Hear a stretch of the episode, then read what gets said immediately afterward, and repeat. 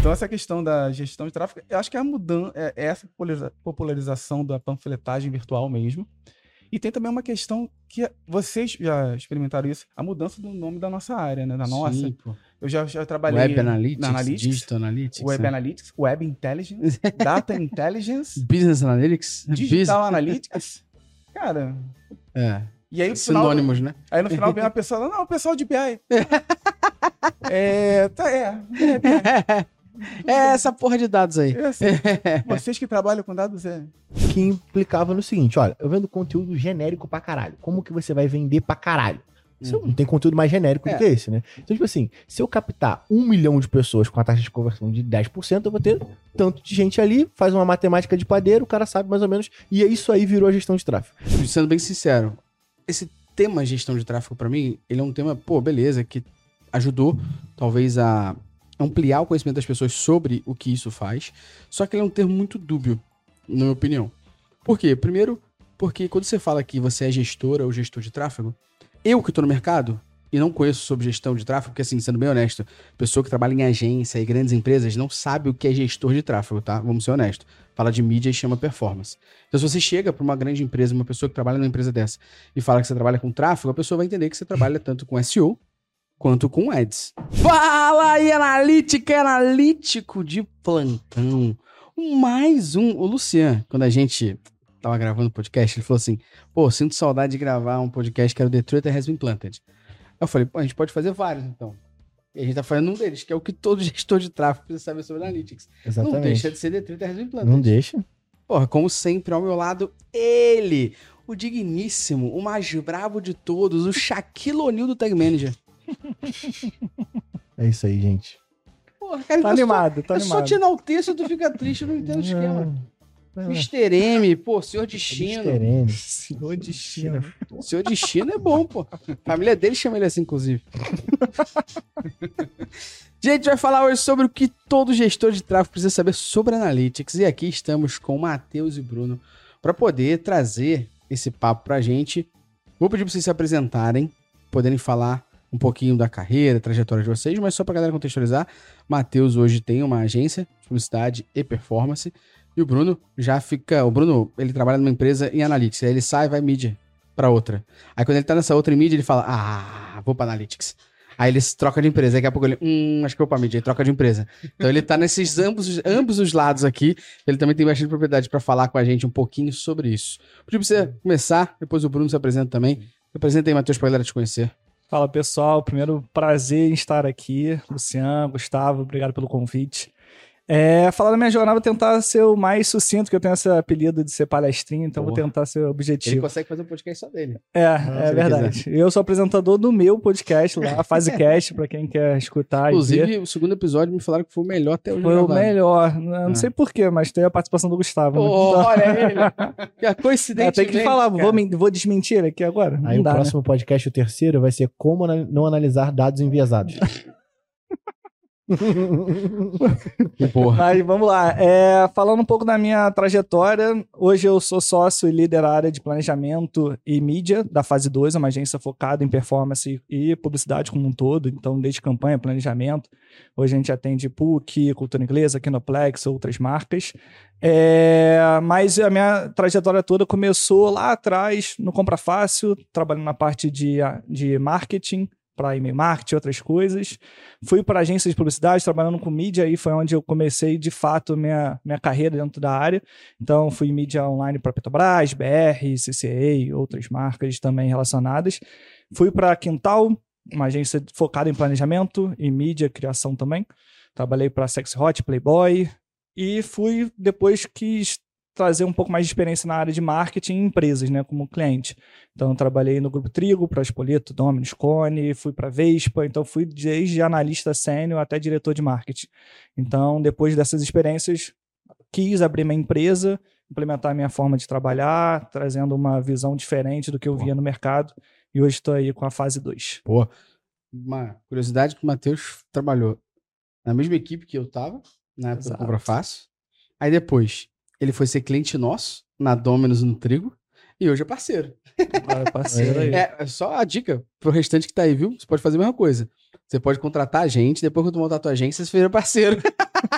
É isso, não, eu tô atrás da métricas A desde sempre. analítico. É, É. pronto, os caras aí, ó, isso aí é uma, um burburinho por trás, Boa, mas sempre boa. onde tô tentando levar, é uma boa empresa aí pra análise, sempre parceira da fase 2 e da onde eu tô também.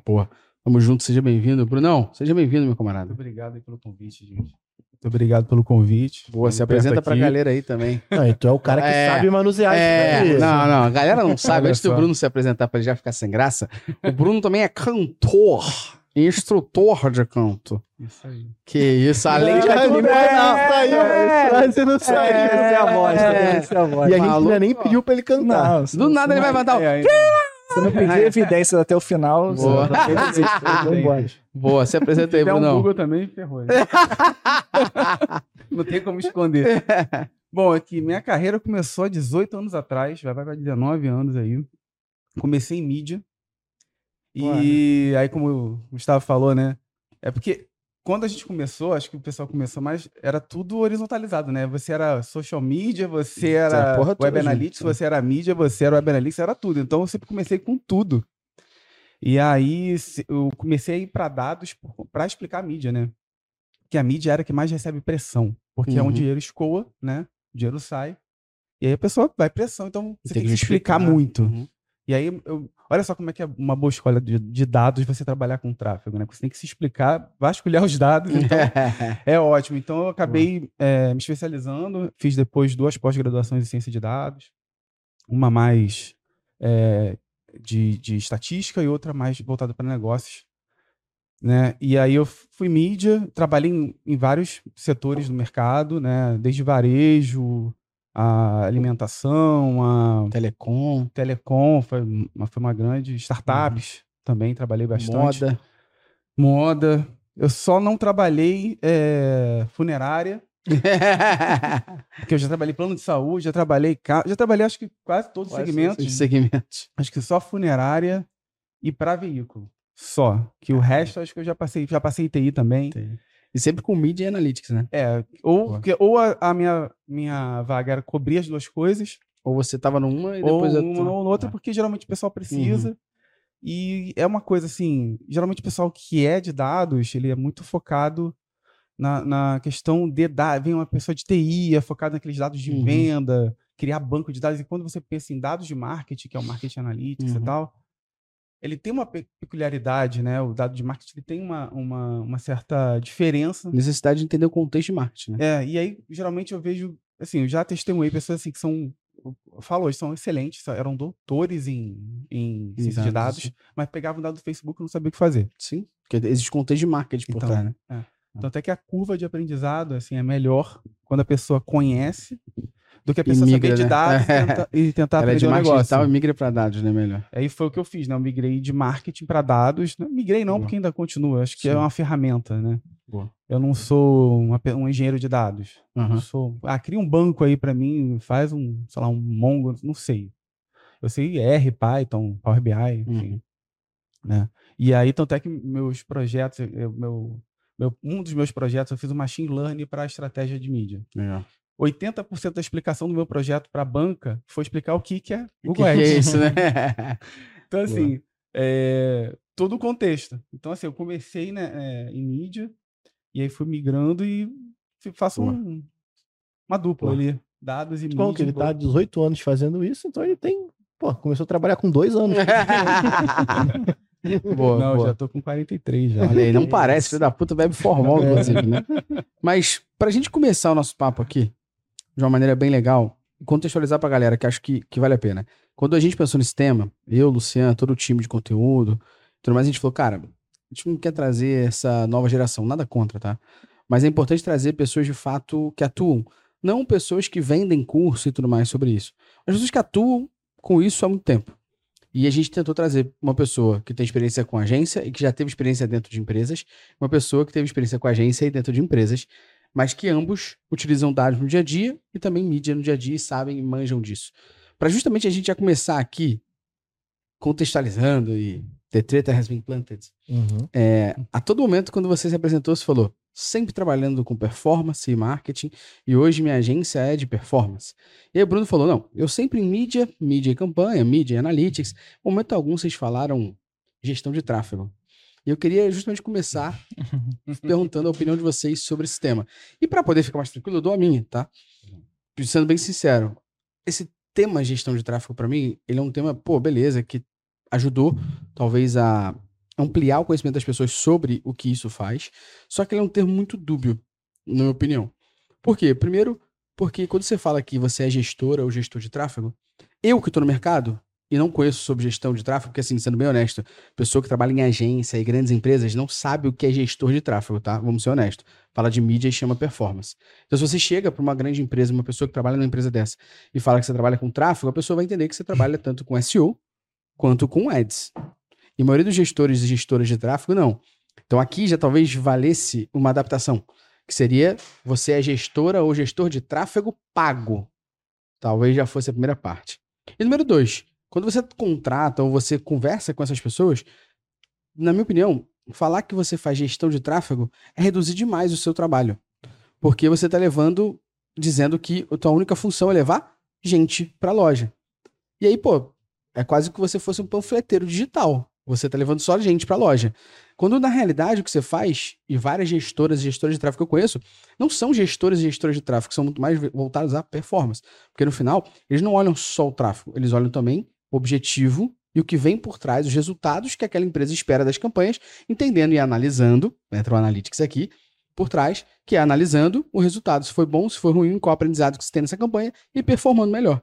Então, na minha opinião, gestão de tráfego, primeiro, deixa um termo muito dúbio, e número dois, faz com que você diminua, inclusive, o teu corre, que é muito maior do que só levar acesso ao site. Dada a minha explicação, eu abro a porteira para que vocês não fiquem com vergonha de falar a opinião de vocês sobre o tema. Legal. É, realmente é dúbio. Queria ter uma, uma fala mais científica, assim, foi cunhado por volta de 2015, no boom de certas formas. É porque não tem nada de científico nisso. Né? É, não, eu acho que aquela, essa questão das campanhas por fórmulas, vamos botar uhum. assim de uma forma ampla, né? Quem é do mercado sabe o que, que eu estou uhum. Que acaba que se limita ao tráfego mesmo, uhum. por, por conta até do traqueamento, a dificuldade de traqueamento no final. Perfeito, perfeito. Então, falar, não, minha responsabilidade acaba aqui, eu estou levando gente. E, e, acabou meio que popularizando a gestão de uma forma, é, vamos dizer assim, mais superficial em relação à responsabilidade da conversão. Boa. Né? E quando você está em empresa, você é responsável pela conversão também. Pela performance, né? né? Então ali você está ali, ah, mas lógico, a gente tem lá brigas homéricas com produto, com desenvolvimento e tal. Ah, com mas vendas, é, com assim, comercial. Com comercial. Lógico que existem vários fatores, né? Mas uhum. você está ali. É... Inclusive, uma das maiores e, e persistentes, é, talvez vocês nos seus clientes e tal, né? que é a questão do GTM, tirar o GTM. Ah, deixar lento, Tirar, porra, porque deixa lento. É, isso é, é foda. Eu tirei. Eu falei, tá doido? Que, como assim você tirou? Então, assim, é. e é, é, comum, né? É quase que. Aliás, é. A, a vantagem de você ter diferentes experiências é que você não tem aquela, aquela ilusão. Ah, é só aqui. Sim. Não, cara, é em tudo quanto é lugar. Inclusive, você tem até um checklist aqui, tipo, ah, vai acontecer isso aqui.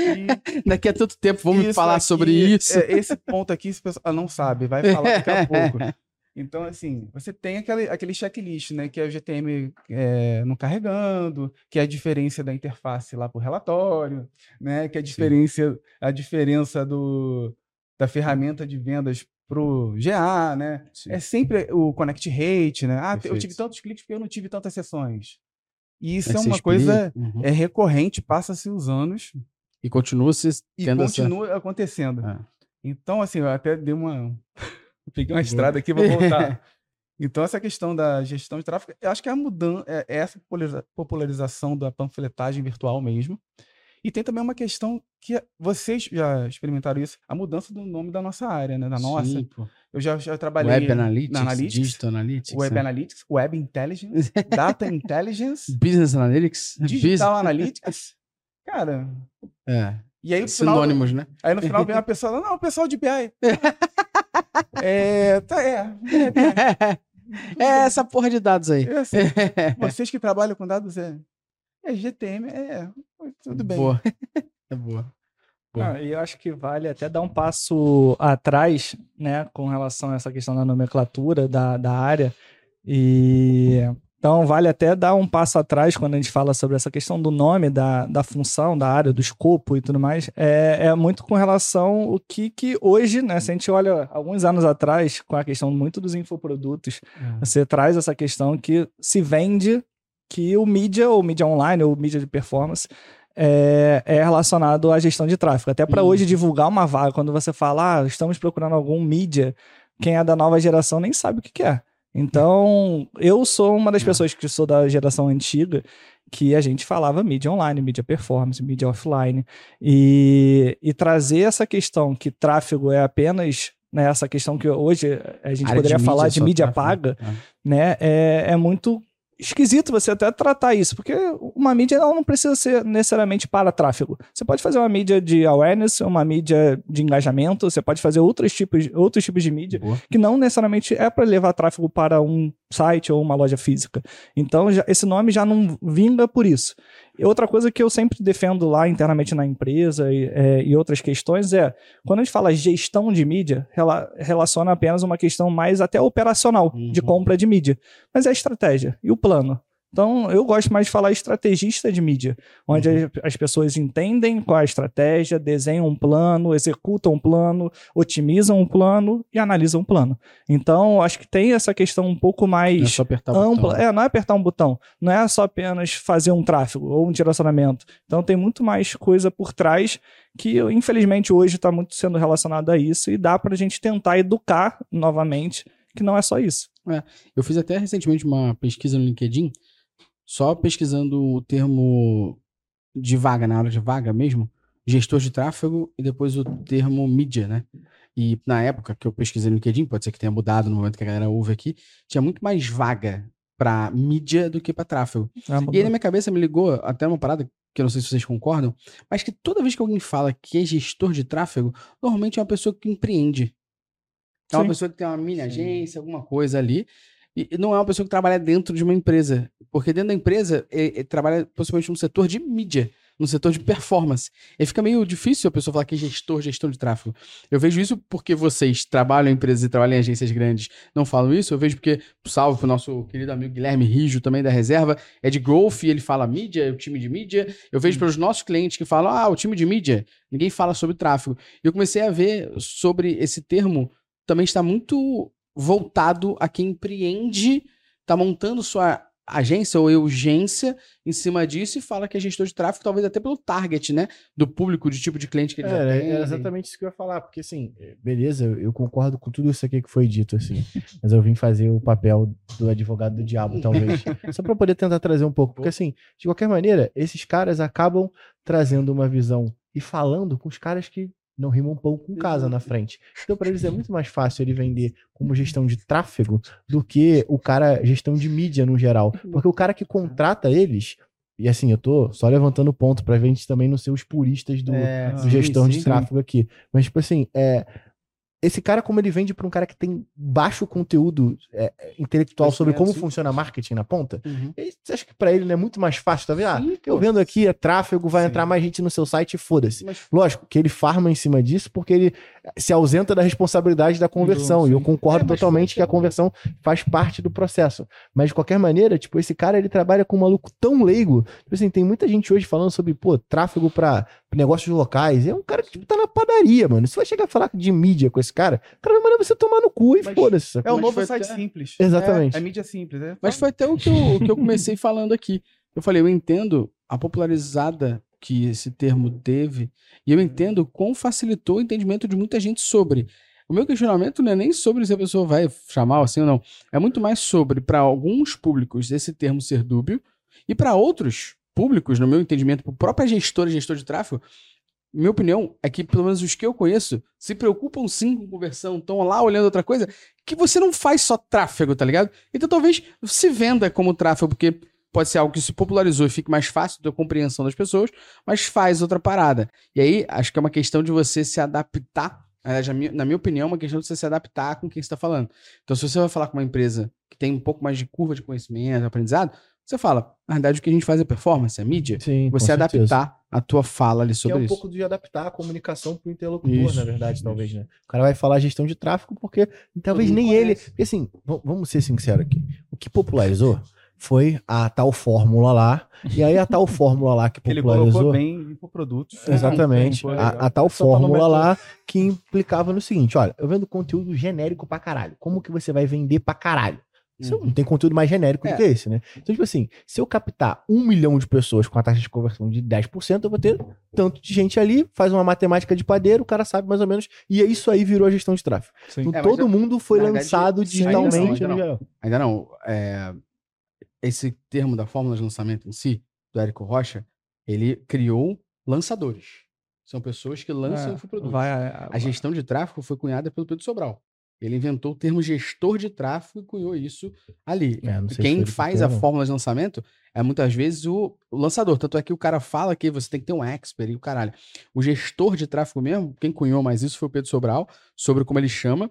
E o meu único ponto aqui sobre o argumento sobre que eu dou sobre isso é principalmente por você, na minha opinião, que entende e conhece, tá dentro do mercado, beleza, na minha bolha, é que você, pra mim, quando você fala que faz gestão de tráfego, se eu não tenho conhecimento sobre isso estando no mercado, eu acho que você faz pouca coisa. É, não, realidade, implica no nível de maturidade menor. É, implica no nível de Exato. maturidade menor. Porque, tipo, grandes empresas chamam gestão de mídia É. ou gestão de performance. Porque esses caras estão no nível de maturidade que eles passaram daquela época em 2013 Sim, no Compra Fácil, que a gente só comprava pra trazer gente pra dentro do site, É, exato. É, Pegando um exemplo, né? Porque a gente já trabalhou no Compra Fácil aqui. Mas o, o ponto é, esses caras estão trabalhando e fazendo curso online, Tá ligado? em cima de um nicho específico que, de fato, a dor que ele soluciona é exatamente gerar tráfego pra porra do site. Sim. Tá ligado? Então acho que tem, tem um pouco, só pra gente não ir num caminho, É, hoje nós vamos ser os exato, puristas Não, não, não. E o nosso podcast é sobre o que você, que trabalha com mídia, performance e tráfego, precisa saber sobre analytics, mas vale a pena a gente começar dando um contexto maior sobre isso. Mas, pelo papo inicial aqui, vocês já fizeram um desbloqueio. Vocês não estão ligados, mas desbloquearam mimos. Ah, que isso, gente. Fofos, cara. Que Aí. É. Inclusive, ó, que pô, muito forte. Inclusive, o Bruno trouxe aqui, ó. Bruno deu pra gente. Obrigado, ó, eu presente trouxe. da Copenhagen. isso, Matheus vai, né? Vai pagar o de- chopp depois. Matheus ficou de presentear a gente. Depois vocês podem dar uma Pode olhadinha Pode abrir aí, pode abrir aí. Pode abrir aí, pô. Que isso. Não pode meu jabá, não. É. Aí, galera, ó. As melhores plataformas. Ó. Menos assim. Ó, o livro do Roliço aí, o link vai estar Ó, na descrição. Ó, a Drip Coffee. Ó, Adesivo não tá faltando, hein? livro aí, caralho. livro. O livro tem a Mamba Negra. muito legal. Galera, meu livro foi lançado, o livro Menos X Mais Dados, já deve estar Aí, vou disponível para você, aqui. tanto em formato físico como digital, para você poder entender um pouquinho sobre isso que a gente está falando, né? Então, como eu sempre falo aqui, né? O livro ele vem com basicamente quatro ideias. É primeiro decodificação de métricas, para você entender como as métricas funcionam, o que, que elas servem, como você deve utilizar. Número dois, estratégias com base em dados focado no marketing digital. Terceiro, estudos de caso, então alguns cases que a gente trouxe da comprovação disso. E por último, ferramentas e recursos que você pode utilizar no teu dia a dia. Tá na Amazon, o link tá aqui na descrição, fechou? Pô, por um momento eu achei que era café com cerveja. hein? Então, mas é um de café cerveja, da é um café Brahma, em cara. parceria com a Brahma, da Coffee Mais. Isso. Nosso Sensacional. hein? querido patrocinador. Vou meter o jabá já na cara de vocês. Peraí. Coffee Mais é nosso Coffee parceiro. Mais, pô, E esse café Arara que você pegou aí é um dos melhores, já foram premiados. E o Brahma foi um café que eles fizeram em parceria com a Brahma. Boa. É, tá, tá vendo? Quem é. bebe. E o livro com um autógrafo negócio daqui a pouco. Pô, com certeza autógrafo depois, Ah, 10 pratos. Ó, legal. Então, Vou ó, deixar que depois é autógrafo. Coffee Mais muito forte, tem drip coffee, tem É o que que café em cápsula, tem café em grão, beleza? Quer É onde que compra, hein, Luciano? Faz de novo. Então, ó, Coffee Mais muito forte, tem café em cápsula em grão, tem drip coffee, tem xícarazinha, tem camisa, tem a porra toda lá dentro que você quiser sobre café. Então o link tá aqui na descrição com 15% de desconto, beleza? E onde compra, Luciano? Onde compra o. O link tá na O descrição. link tá na descrição. Ou você pode ir em qualquer gente- mercado também. E se a galera Ah, é. quiser a peita brava? Aí você vai ter que fazer o Pix, né, meu parceiro? Parceria com a Reserva Inc. Tem um link aí pra você com 20% de desconto pra você poder garantir a sua camisa e dar indireta pro seu chefe na reunião segunda-feira. Boa! Desbloqueados os mimos pela participação de vocês, muito obrigado mais uma vez. Já a primeira pergunta, a primeira já foi um pouco polêmica, mas a segunda eu acredito que vai ser Nem tanto, mais nem tanto ainda. polêmico. Nem tanto Ah, polêmico. Nem tanto, nem É, tanto, nem tanto. Mas ah, na opinião de vocês, pessoa que trabalha com mídia, performance, tráfego, Tem a obrigação de saber implementar tags e pixels no GTM? Posso Porrada começar? como ninguém vê, vai começar? lá. Então, é, eu vou falar a minha percepção. Boa, acho que boa. é, vamos trazer discussões aí. É. Debates. Debates, debates. pequenos debates, né? Então, eu, na, na hora de contratar, eu falo mais pela minha visão hoje de gestor. Tá. É, eu não coloco como obrigação. Eu não coloco uma obrigação a pessoa saber. Eu tô falando de experiências de agências, onde tudo Tá. é organizado por setores. Você tem um setor que vai fazer Tem um setor isso, que tá. organiza isso, tem um setor que faz aquilo, tem o cliente que tem o dever dele Tá. de fazer. É, então, eu não coloco como obrigação, mas eu gosto de ver se a pessoa tem esse conhecimento. Né? Por quê? Porque eu falo pela minha experiência, eu sei fazer.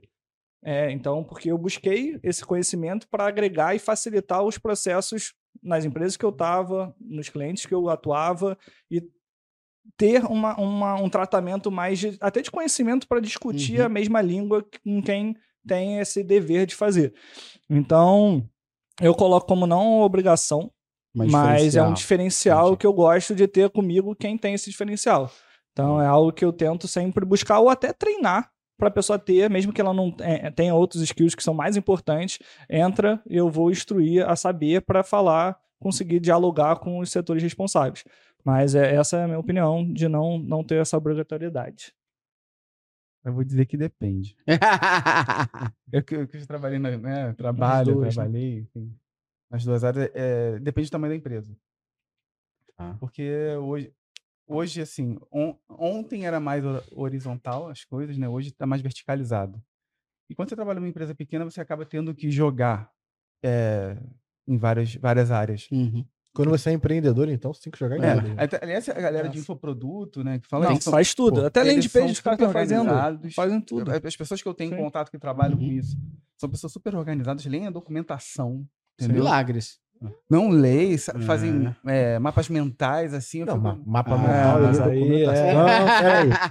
Não, com link, com referência, Ah, sabe? tá. Tipo, Mas é que tu tá Beleza. lidando com a galera de infoproduto. É. mas- não, é. eu lido com a galera que, pô, Vou contar eu, uma eu- aqui. Eu tenho um conhecido, né? Que, é, vou nem dizer, tipo, comprou apartamento, Uhum. o cara faz tráfego pra uma galera e tal, e é super organizado. Tipo, aquele cara que acorda 5 horas da manhã, sacou? Tipo, Todo. Sim. Famosos sabe? psicopatas. É, eu traria como doença. Eu, né? eu, eu só tive contato com pessoas muito organizadas nessa área de produto, assim, né? Uhum. E, e eles lidam também com essa parte, né, de, de, de analytics. E aí, quando a gente fala em analytics, o que, que a gente está querendo dizer assim? É só pegar o Excel e analisar? É pegar um GTM? Estou Uhum. perguntando até para você. Porque, assim, é, como muda muito de nome, aí, ah, Analytics, então você tem que saber Google Analytics, é, Google Sheets, né? Vamos, vamos ser sinceros ali, né? Primeiro vem Google Sheets, depois Python, depois, né? E o pessoal bota Python ali em cima, só que o Google Sheets impera ali. É, então, a pessoa acaba tendo que pelo menos entender que quando der um problema, né? Então tem uma coisa em tráfego, né? Que a gente precisa até um dos pontos aqui que a gente tem que se atualizar o tempo inteiro, né? Que muda Uhum. as mídias muito. É, como é que sai da fase de aprendizado? Como que eu entro? Por que, que eu entrei? Por que, que o resultado caiu? Por exemplo, é, vou te dar um cenário que se uma pessoa não sabe de, de GTM, Analytics, é, fica... Pode falar desse GTM aqui nesse momento. Hã? Vamos focar no GTM nesse momento. Depois a É, gente fala das GTM Analytics Pixel, né? depois. É. É, é. GTM Pixel agora. Daqui a pouco a gente começa a É. entrar pra falar de Analytics. Mas, mesmo. mas, por exemplo, num, num- num problema, né? A pessoa tá lá e, de repente, é, abriu a boca do jacaré ali, o CPM foi lá em cima, CPC também. E aí, o que, que houve? O que, que aconteceu? É aquele problema que eu falei no início. Tipo, ah, tirei o GTM, tava pesando. Tá, e foi, foi o sério? GTM, foi o Pixel, é foi tudo. E se, e se você trabalhar, você tem uma- um atendimento Dentro próximo, né, de do, Google, do veículo, uhum. eles têm ferramentas lá que conseguem monitorar isso de acordo com o benchmark. E eu já vi assim, tipo, você tá num benchmark ali, tá se cruzando, ou então abaixo, um pouquinho acima, aí quando dá esse problema de tirar o GTM e o pixel vai embora, né, abre, você cria uma distância, por quê? Toda, a gente fala muito de inteligência arti- artificial hoje, né? Uhum. E mídia é aprendizado de reforço. Ponto. Eu preciso dizer, tá bem, tá indo bem, tá indo bem. Se você para de, de dizer, olha, não tá convertendo o que você tá me entregando, ele vai ah, aumentar CPC, CPC, CPM, tudo para poder alcançar as pessoas de Uhum. novo, para poder, opa, ah, encontrei de novo. Aí ele começa a otimizar de novo. Então, é muito importante você, pô, e aí, o que que deu? Então, então você tem que estar perto do time de desenvolvimento e saber, olha, foi o GTM que tirou, foi o que que foi que- o sinal na própria ferramenta. Você pode ir lá na ferramenta, lá o sinal caiu, tá amarelinho, tá vermelho, Uhum. né? Tanto no Facebook quanto no Google e no TikTok. É, tem isso. Então você precisa estar ligado nisso, porque senão você vai ficar rodando. Ah, meu Deus, a segmentação tá ruim. Não, não, não tá Uhum. são sinais, que é a primeira coisa que você tem que estar ligado, os sinais, né? E os sinais é muito amplo, né? Cara, os sinais, peraí, não. É os sinais de conversão, né? De, de Sim, sim. evento, né? De análise em si. Então você tem que estar ali. É, é, que hoje, né? Por que, que tem que ser amplo, né? Por que, que você tem que. É, é, por que, que depende? Porque, como está muito verticalizada essa área, e vai ficar mais ainda com a questão dos cookies, e Uhum. que agora a gente vai começar a falar de é, API de conversão, API de conversão offline, e isso requer um, um conhecimento de servidor, requer um conhecimento. Tipo, ah, tem De outras coisas, né? tem ferramentas de integração é, que é só clique? Tem, mas nem sempre todo mundo tem acesso a isso ou não Uhum. pode. E na hora que dá merda também, tu- se- Ah. sendo uma ferramenta de um clique ou sendo uma ferramenta de 15 cliques, se Exatamente. você não souber o que ela tá fazendo, tu tá fudido. Exatamente. Então, assim, é, tá entrando um pouco na minha opinião, assim, pensando que a gente tá falando aqui pra gestores de tráfego, pra mim é obrigatório, pô. Porque, tipo, você não tem como vender um serviço onde você depende de outras pessoas. Tu vai no McDonald's e o cara pede pra você fritar o hambúrguer. É. Perdeu o cliente, tá ligado? não faz o menor sentido. Então, assim, na minha opinião, é, tinha, eu não tô dizendo que o cara tem que ser especialista em implementar tags, mas ele tem que ser. cabe sacou? ele, né? O que cabe a ele, ele tem que saber, cara. Não é todas as tags. Se ele trabalha fazendo anúncio no Facebook e trabalha fazendo anúncio no Google AdWords, ele tem que saber como é que funciona os dois pixels. Porque imagina só, tipo, é- é- chega a ser contraintuitivo, assim. O cara vai lá, vende um serviço de tráfego para uma empresa onde ele vai trazer gente para dentro do site, beleza? Aí, pô, como que eu vou mostrar que o meu trabalho tá dando resultado? Se não tiver a porra do pixel, eu tô fudido, certo? Sim. Então, se eu não sei implementar o pixel, eu tô fudido duas vezes. Então tem. Tipo, sacou? É. O cara tem que saber implementar tags pensando no cara que é gestor de tráfego, que na maioria das vezes a gente tá falando de, de, de um cara que, tipo assim, tá trabalhando sozinho no Sim, lugar. sim. No lance de um gestor de mídia, que é um Não, cara que tá dentro de uma empresa, Sim. aí a estrutura de tecnologia dentro dessa empresa, por ser mais madura, vai implicar que eles tenham áreas perfeito. diferentes, esteja dividido. por aí vai. Perfeito. É, eu concordo com o Bruno que depende, mas o cerne da questão não depende. Esse é meu, obriga- é meu ponto. Vamos, o que, que é o cerne da questão? É mesmo que eu tenha uma área, eu tenho que, no mínimo saber demandar. Que assim, e a verdade seja dita, eu dei aula durante anos pra galera de curva de aprendizado bem baixa, que tava aprendendo do zero. E eu falava, ó, você pode não saber implementar. Mas você não pode acusar que o time de TI não sabe implementar, porque você também não sabe, porra. Então, se você não sabe nem pedir, na época do, do GA antigo, Universal, eu falava, cara, você tem que pedir para ser instalado no pescocinho, que é o final da tag head e depois no início da body. É isso que você tem que pedir para fazer. Então, dava essa instrução, falava, como é que você vai mandar então e-mail pro, pro, pro cara de TI? Olá, tudo bem? Segue anexo, não vai colar ali no e-mail para não ficar fudido. Segue anexo o código que precisa ser instalado no final da tag head início da body, época do dia antigo. Então, no mínimo, você tem que saber demandar. Porque eu posso trabalhar numa empresa grande que vai ter uma equipe e eu vou demandar, ou posso trabalhar num cliente que vai, de- vai ter uma equipe para implementar isso, mas eu não posso, algo que depende de mim, eu não saber nem como implementar. E aí o que eu vejo muito acontecendo nessa área, né, com essa galera, é, pô, eu tô precisando implementar, o cliente não sabe. Você deveria saber.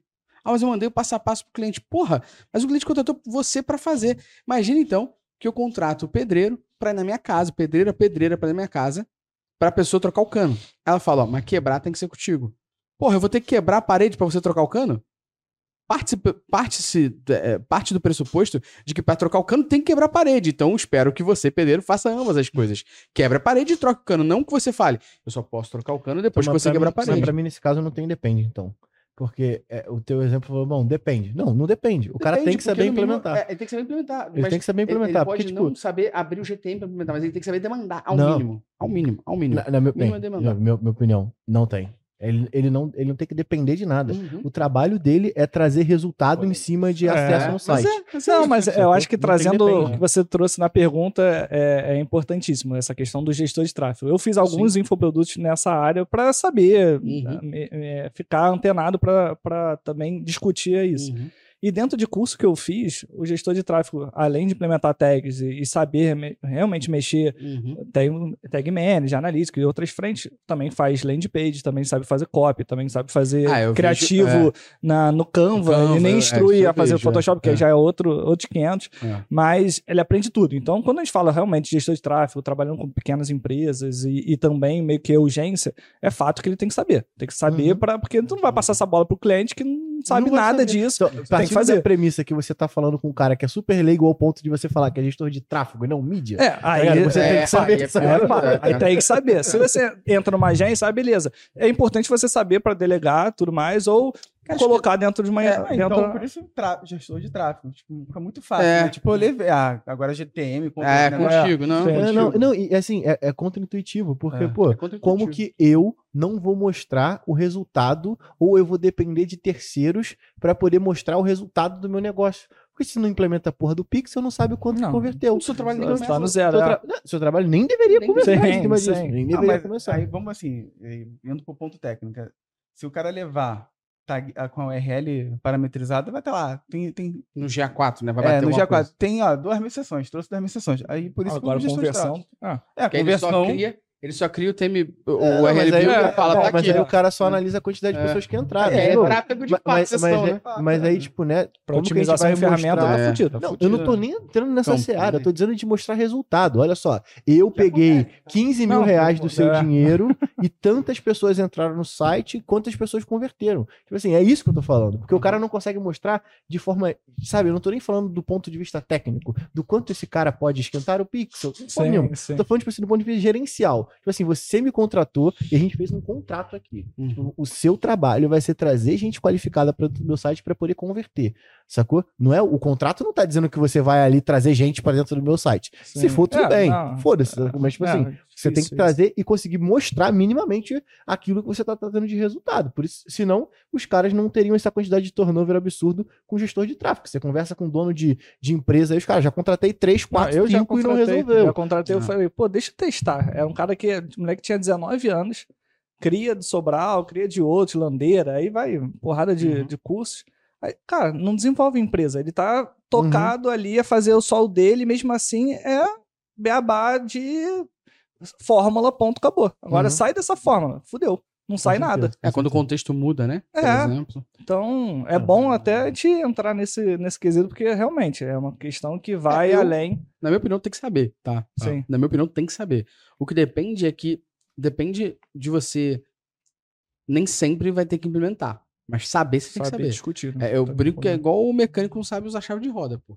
É uma, obriga- é uma ferramenta mínima e básica do trabalho deles. Imagina um médico que não sabe usar estetoscópio. Uma ferramenta mínima e A básica do gente não trabalho tá dele. falando aqui de lançar um foguete pra, pra É, lua, cara, né? principalmente Não se você falando fala- disso, Se você né? fala de. Google Ads da vida, então, cara, são quatro cliques que você pode estar implementando no GTM. Sacou? Vou te Não é falar que tem, bizarro. tem que educar ainda mais, porque tem uma Sim. porrada de mídia que não Hum, sabe. Não sabe. Por isso Não, que eu tô falando, é uma questão sim, que vai. É, e- Acho que não é nem só uma questão de gestor de tráfego, até de, de parceiros de mídia no geral. Tipo, Também. ferramentas como deveria Google mandar um Ads, passo a sacou? passo pra E pessoa. deveria, deveria ter algo mais prático para o cara Sim. poder utilizar no dia a dia. Inclusive, uma, de- uma dessas paradas foi até a própria mudança. Já tem um tempão já, mas do próprio Google, do próprio MetaAds ter aceitado o Google Tag Manager como ferramenta de implementação. Então, Uhum. tipo assim, clica aqui e implemente as suas tags. É, Tipo assim, é a tag básica de all pages para eu poder conseguir capturar o comportamento do Uhum. usuário e eu vou te ajudar a se virar aqui dentro. Isso já são indícios muito maiores de tipo, Sim, pô, de pô, o aceitação GA4 na page isso, de né? conversão Isso. aceita um payload do GA4, pô. Isso é absurdo, pô.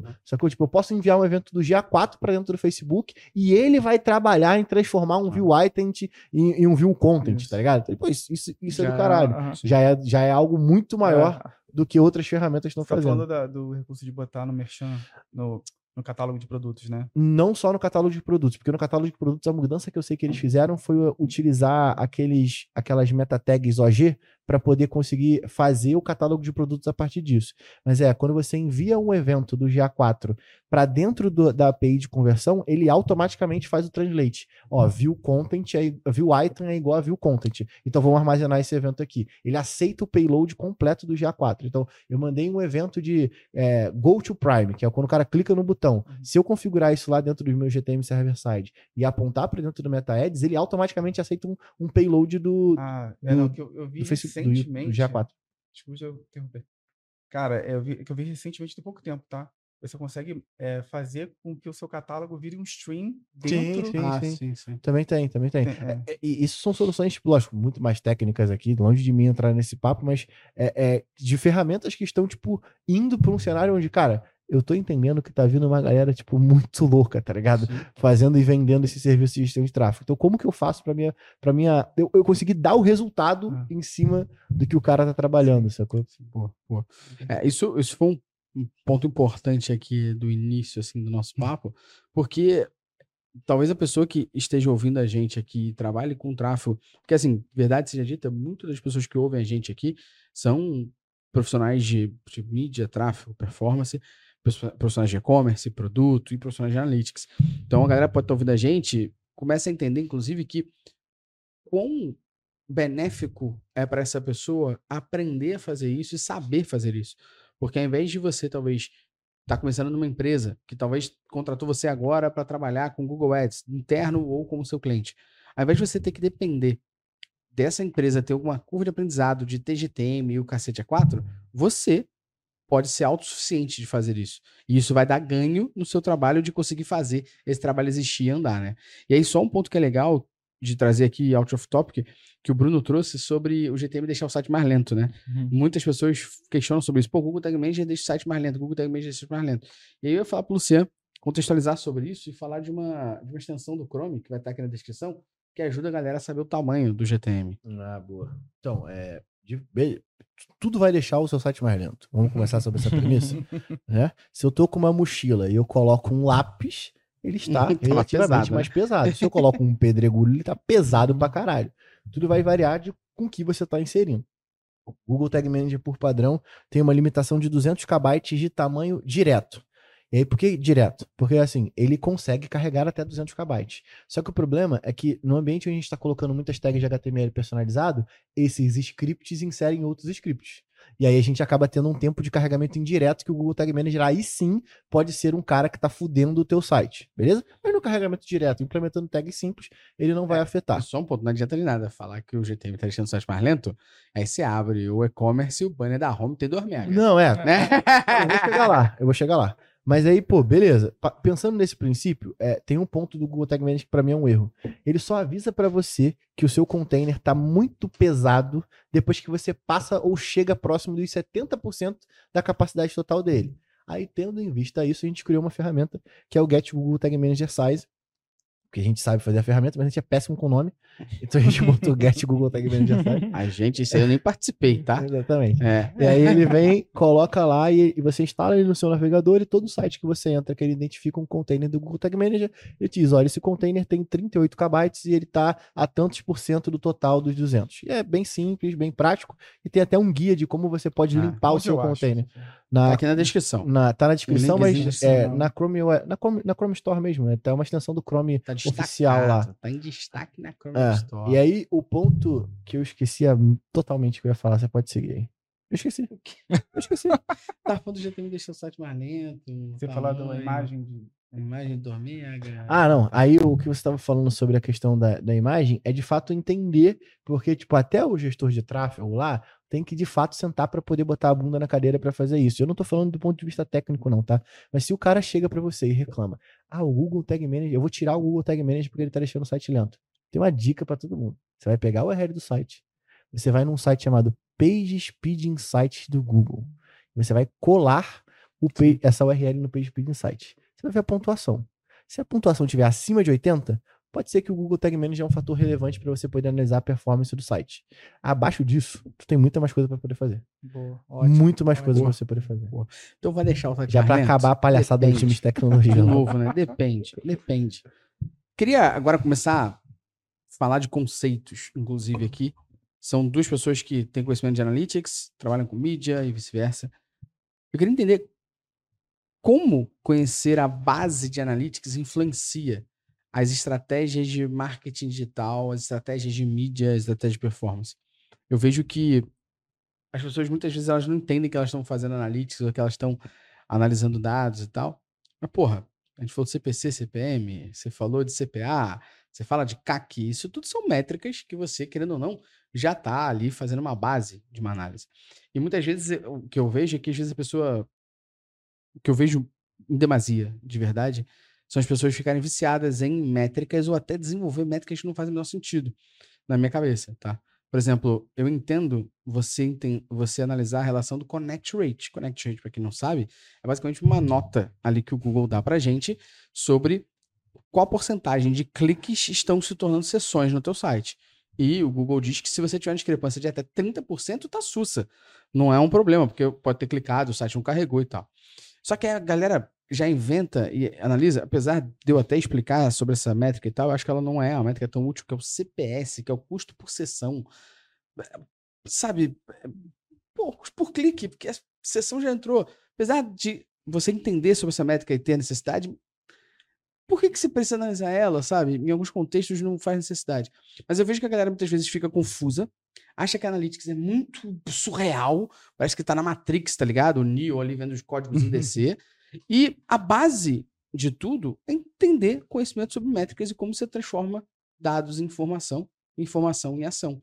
Queria que vocês contextualizassem como ter esse conhecimento aqui de analisar métrica e selecionar a métrica correta para medir o objetivo correto e transformar essa métrica em dado, esse dado em informação, essa informação em ação é relevante para pensar e atualizar e analisar as estratégias que são tomadas no dia a dia ali. É, poxa, legal isso. é, Falando aqui. Começa, começa. Eu acho que um dos motivos de eu passar para dados foi exatamente isso, né? É, a gente explicar, explicar, explicar aquilo ali. Então, hoje, tá? E eu falo hoje isso é, com muita certeza ali, com essa advento das inteligências artificiais aí nas ferramentas, muito que a gente tinha de base, a gente tem que realmente repensar e, e realmente, cara, isso não, não serve mais. E até meio, meio duro, né? Por exemplo, é, eu acho que a- essas, essas métricas ela tem que estar num contexto. Né? Por exemplo, se eu estou falando de campanhas de awareness, eu vou ver o quê? Né? Se for falar de campanhas. Eu não gosto de falar de funil, não. Isso é outra Uhum. polêmica. Eu gosto de falar de jornada. Jornada. Boa, concordo. Jornada. Tanto é que tem um artigo, até escrevi um pouco, que é da IAB é, de Londres, que é o funil, o, a o digital colapso do funil. Ele quebra com essa questão dos modelos de interação. Eu concordo pra caramba sobre, sobre jornada. Inclusive, eu acredito que a gente já falou mais de uma vez aqui no nosso podcast, inclusive com o André da Loop Mais, também parceiro nosso, que já gravou vários. Eu já falei sobre CRO, Conversion Rate Optimization, tinha que ser CJO, Conversion Journey Optimization. Você vai otimizar cada etapa da jornada, não a conversão final. Tem tantos fatores que afetam isso, que se você não melhorar o prazo de entrega ou a, a logística, vai continuar afetando a conversão.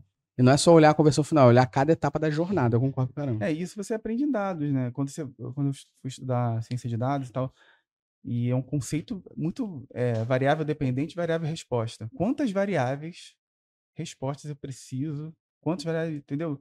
É, é, quantas variáveis vão me, me dar é, o, o- a informação necessária para eu adivinhar Uhum. aquela, aquela resposta ali, aquele, aquele, aquele indicador, né?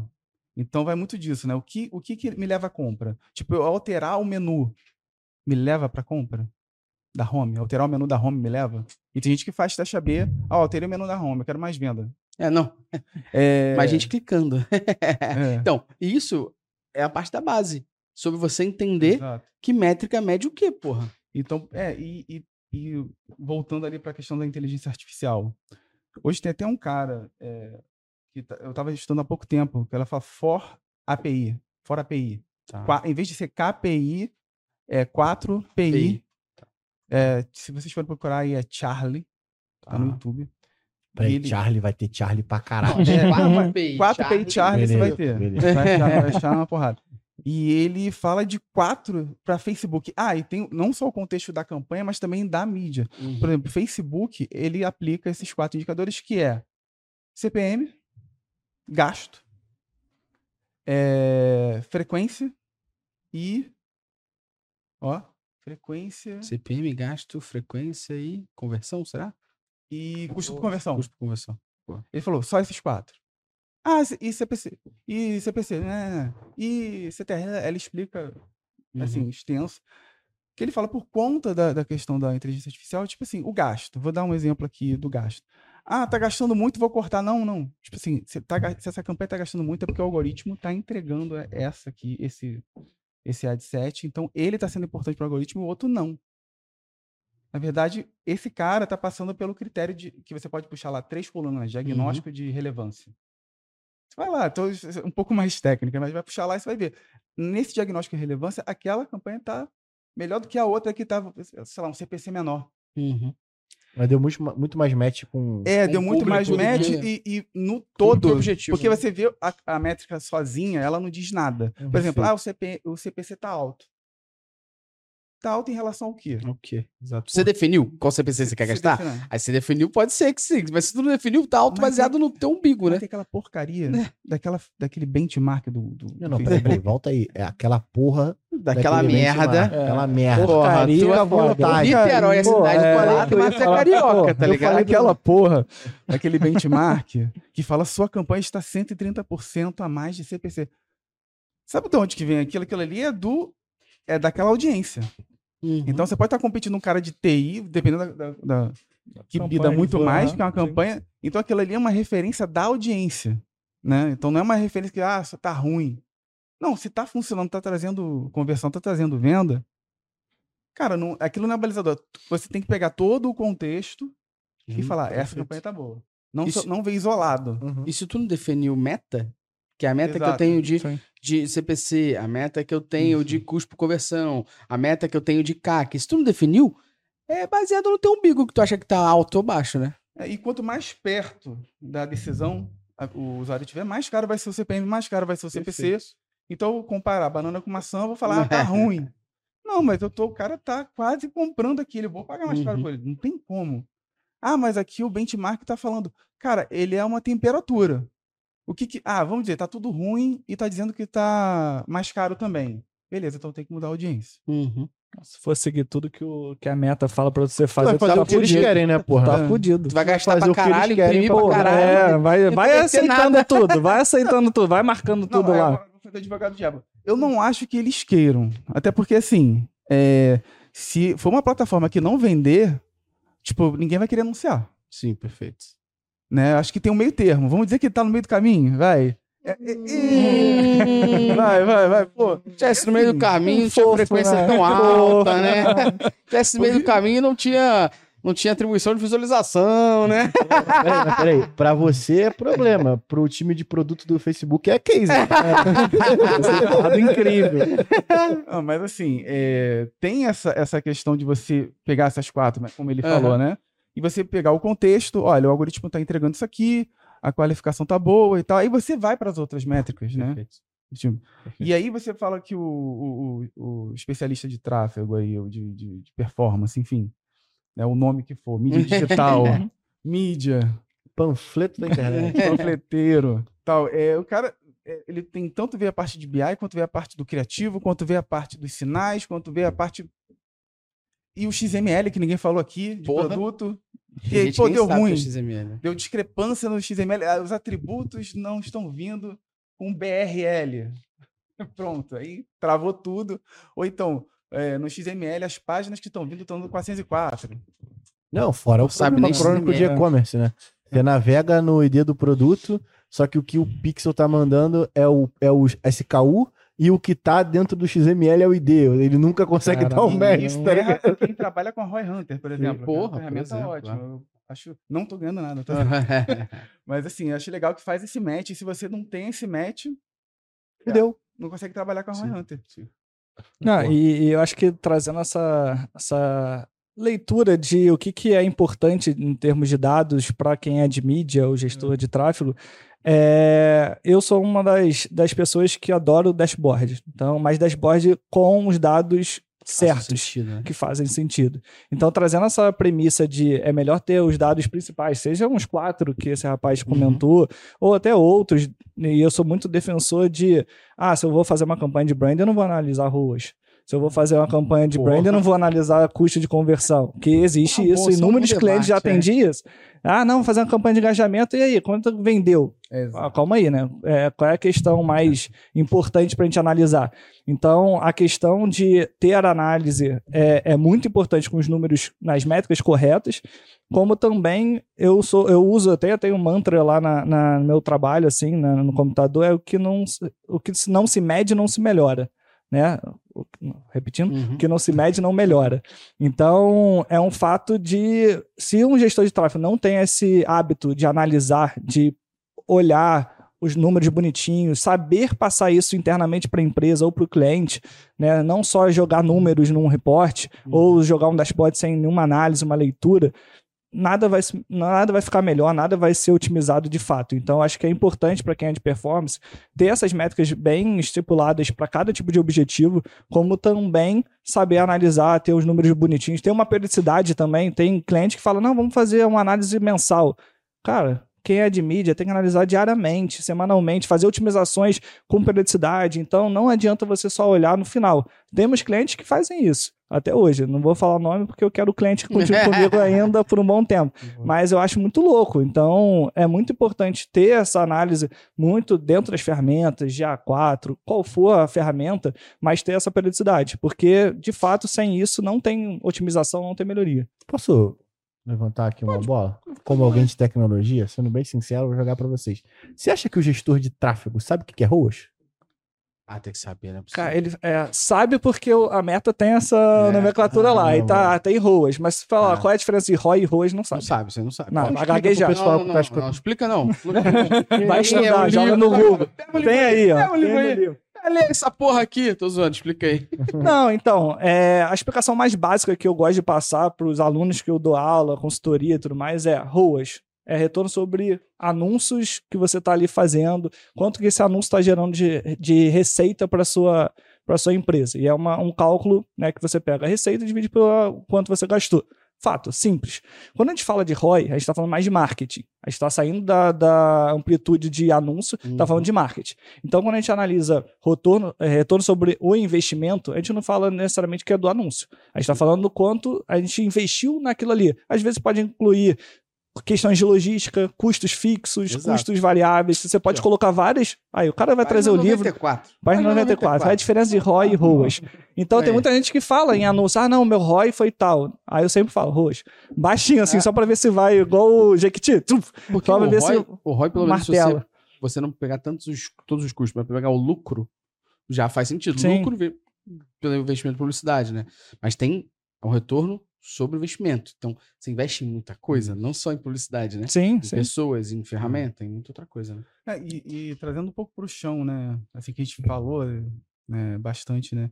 Mas assim, se a gente está falando de campanhas de awareness, a gente está pensando em, em métricas né? pré-clique, né? Tipo, alcance, né? impressões, né? Aí quando a gente está falando mais de, de consideração, a gente já está pensando já nas sessões, né? E pode entrar até essa métrica que você não gosta, mas enfim. Não, mas pode entrar. Pode Não é entrar. eu não gosto não usar, não, tá? Relaxa. Pode- assim, mas acho que pode, os cliques e o custo por clique e Uhum. tal, né? Quem que tá sendo atendido. E aí, por último, quando você está pensando numa coisa na conversão em si, você vai ter, né, o ROAS, a con- o custo por conversão e tudo mais. O que que foi? Não, foi o custo por conversão e tudo mais. Você vai pensar nessas métricas é, que a gente chama, vamos colocar o fundo do funil para ficar mais popular. Popular. É, Fundo popular. do funil, não. O fim da jornada. O fim da É, jornada. boa, boa, boa. Mas aí o que que é fim da jornada? O fundo do funil. boa, boa. Mas assim, é, é isso, botar no chão. Mas assim, é, é, a gente, aí a gente pensa, não, ah, vamos otimizar, o criativo tá indo bem, CTR, ele tá imprimindo, né? Vai ter um lifetime ali do. O- Uhum. O CTR vai, vai bombar um momento vai começar a cair, você viu que enjoou. Né? A frequência daquilo ali também. Então você tem essas métricas que você, num dashboard, você vai colocar é, separada em contextos diferentes para você Uhum. ah, essas campanhas aqui. Ó, nessas métricas aqui que eu acabei de falar, de pré-clique, estão bem, então servem. Uhum. E até porque é, é- é um ponto polêmico, né? Dessa Porra. virada. Um ponto polêmico dá desde o início do podcast. Mas a questão da, da atribuição last click, né? Hum. Data driven Eita. e tal. E com essa questão dos dados e tudo mais, que a gente vai sair do modelo que a gente meio que vinha na unha as coisas. Vamos dizer que a gente não via Uhum. tanto. Mas a gente vai entrar num mo- modelo mais, olha, Uhum. é uma porcentagem ou mais ou menos isso aqui. Tanto é que as empresas já estão investindo em modelos de Sim. mix mar- market modeling. Pô. Né? E, Inclusive foi um te- o tema da foi meu projeto da, da última pós que eu fiz. Legal. É, do MTA, MMM, enfim, trabalhei Boa. com. E aí você tem que saber programar, né? E aí como é que você trabalha numa sugestão de, ó, 70% do investimento tem que ser nessa mídia aqui porque ela faz participa de 70% do resultado. Que o pessoal quer na, na linha, né? Que é na. É, tipo quanto que aqui, eu tô é, eu vou É, botar 100 exato, reais exato. e não vai ser mais assim. É, eu costumo brincar que o pessoal quer balança, né? Eu boto o É, prato e não vai ser. A gente vai É. ter que trabalhar com umas coisas. Uma, uma- um pouquinho, vamos dizer, um pouquinho, muito. É, Uma, uma imprecisão, né? Uma, uma, uma certa imprecisão. E, e daqui pra frente vai piorar. Não, É. não vai melhorar, vai piorar. eu vou entrar nesse contexto dessa pergunta agora, sobre atribuição. A gente, primeiro, para levantar uma bola, que é importante na minha opinião, que a gente fala muito do Google Analytics, do Google Analytics 4, porque é igual você falar, para mim é metonímia, né? É marca versus produto, porra. Uhum. Você fala que você não, você não fala que comprou uma esponja de aço. Fala que comprou um bombril. Mas existe bombril da Solan. Tu fala como bombril da Sim. Solan, né? Que é esponja de aço, né? Então quando a gente fala de Google Analytics, é, é metonímia. É o produto de Digital Analytics mais usado no mercado. Então não tem como você não falar dele. E eu queria trazer essa pergunta em cima de Google Analytics e mídias, justamente em, em dois trechos aqui. Trecho número um. Muita gente que trabalha com mídia tem aversão ao GA. Aversão no sentido de é, não querer nem usar. Ficar 100% olhando o BM e olhando o Google Ads. E o TikTok e tal. A pessoa só olha para a mídia em si. Ela não olha tanto para o GA ou para uma outra ferramenta de analytics para poder entender um pouco mais o que está acontecendo também no site e tal. Eu queria entender a opinião de vocês sobre isso. E o segundo ponto é, se o Google Analytics é a ferramenta de Digital Analytics mais usada no mundo, no mundo, até mesmo porque é uma das pouquíssimas que é gratuita, como você pode não usar essa ferramenta e não entender as nuances dessa ferramenta que vão afetar o dia a dia do seu trabalho? Como, por exemplo, o modelo de atribuição. Até 2020, que o Google tinha o Universal, que não era o GA4, o que a gente mais falava, que assustava as pessoas, era que o GA não era last click. Todo mundo, oh, não, é o último clique não direto. Todo mundo, nossa, eu nunca soube disso. Pô, como é que você pode estar confiando numa ferramenta que você não tem conhecimento? Então, pô, por exemplo, ah, eu olho muito as informações demográficas que eu vejo no GA, que é gênero e idade. Você sabe de onde puxa, não? Então como tu confia? Porra, tu não sabe de onde essa porra vem. Como é que você confia? e Pode assumir que teu público é aquele, saca? Eu queria entender justamente de vocês é, essa parte de conhecimento que a pessoa que trabalha com tráfego, mídia, performance tem que ter sobre Google Analytics ou não tem que ter. E o segundo ponto é sobre atribuição. Por que, que os números que batem no Facebook, no Google, no TikTok, na Critel, no Pinterest nunca vão bater com o do GA? Mas, tipo, nunca. E, e pelo menos se você entende as diferenças disso, você vive melhor. Sim. Até você entender as diferenças disso. Quando você não entende, você vive desesperado. Eu vou deixar essa segunda parte pra você falar um cara que é de analítica. A parte mais É. problemática eu deixo Eu pro lado. de polêmica, então deixa mais uma polêmica. Eu vou falar parte mesmo, não, sobre a questão do, Não, aí vale do modelo de falar do- atribuição do e tudo mais. Model É. também. Não, eu vou falar mais sobre quem toca a parte de mídia e gere o time e trabalha com os clientes. Uhum. É, a gente executa né, mídia em várias plataformas online, né, TikTok, Twitter, LinkedIn, todas essas a gente está fazendo, Twitter programática. não, X. É, não, não dá, não dá pra falar, não dá pra falar. X-Ads, Ads, X-Ads. Pô, não dá, X, não dá. Ou E é o o X-Ads. X-Ads do É, X. X-Ads, X-Ads é melhor. Mas... Mas Pô, X Ads. aí é, a gente sempre trata, as, a gente analisa as plataformas e analisa o, o Google, seja ele o antigo, o anterior, o Universo, ou já 4. Então a gente sempre está analisando todas as ferramentas para a gente conseguir trazer as análises corretas. né? Eu vou falar, eu sempre gosto de trazer Uhum. exemplos para deixar isso mais palpável do que de fato só no âmbito da teoria.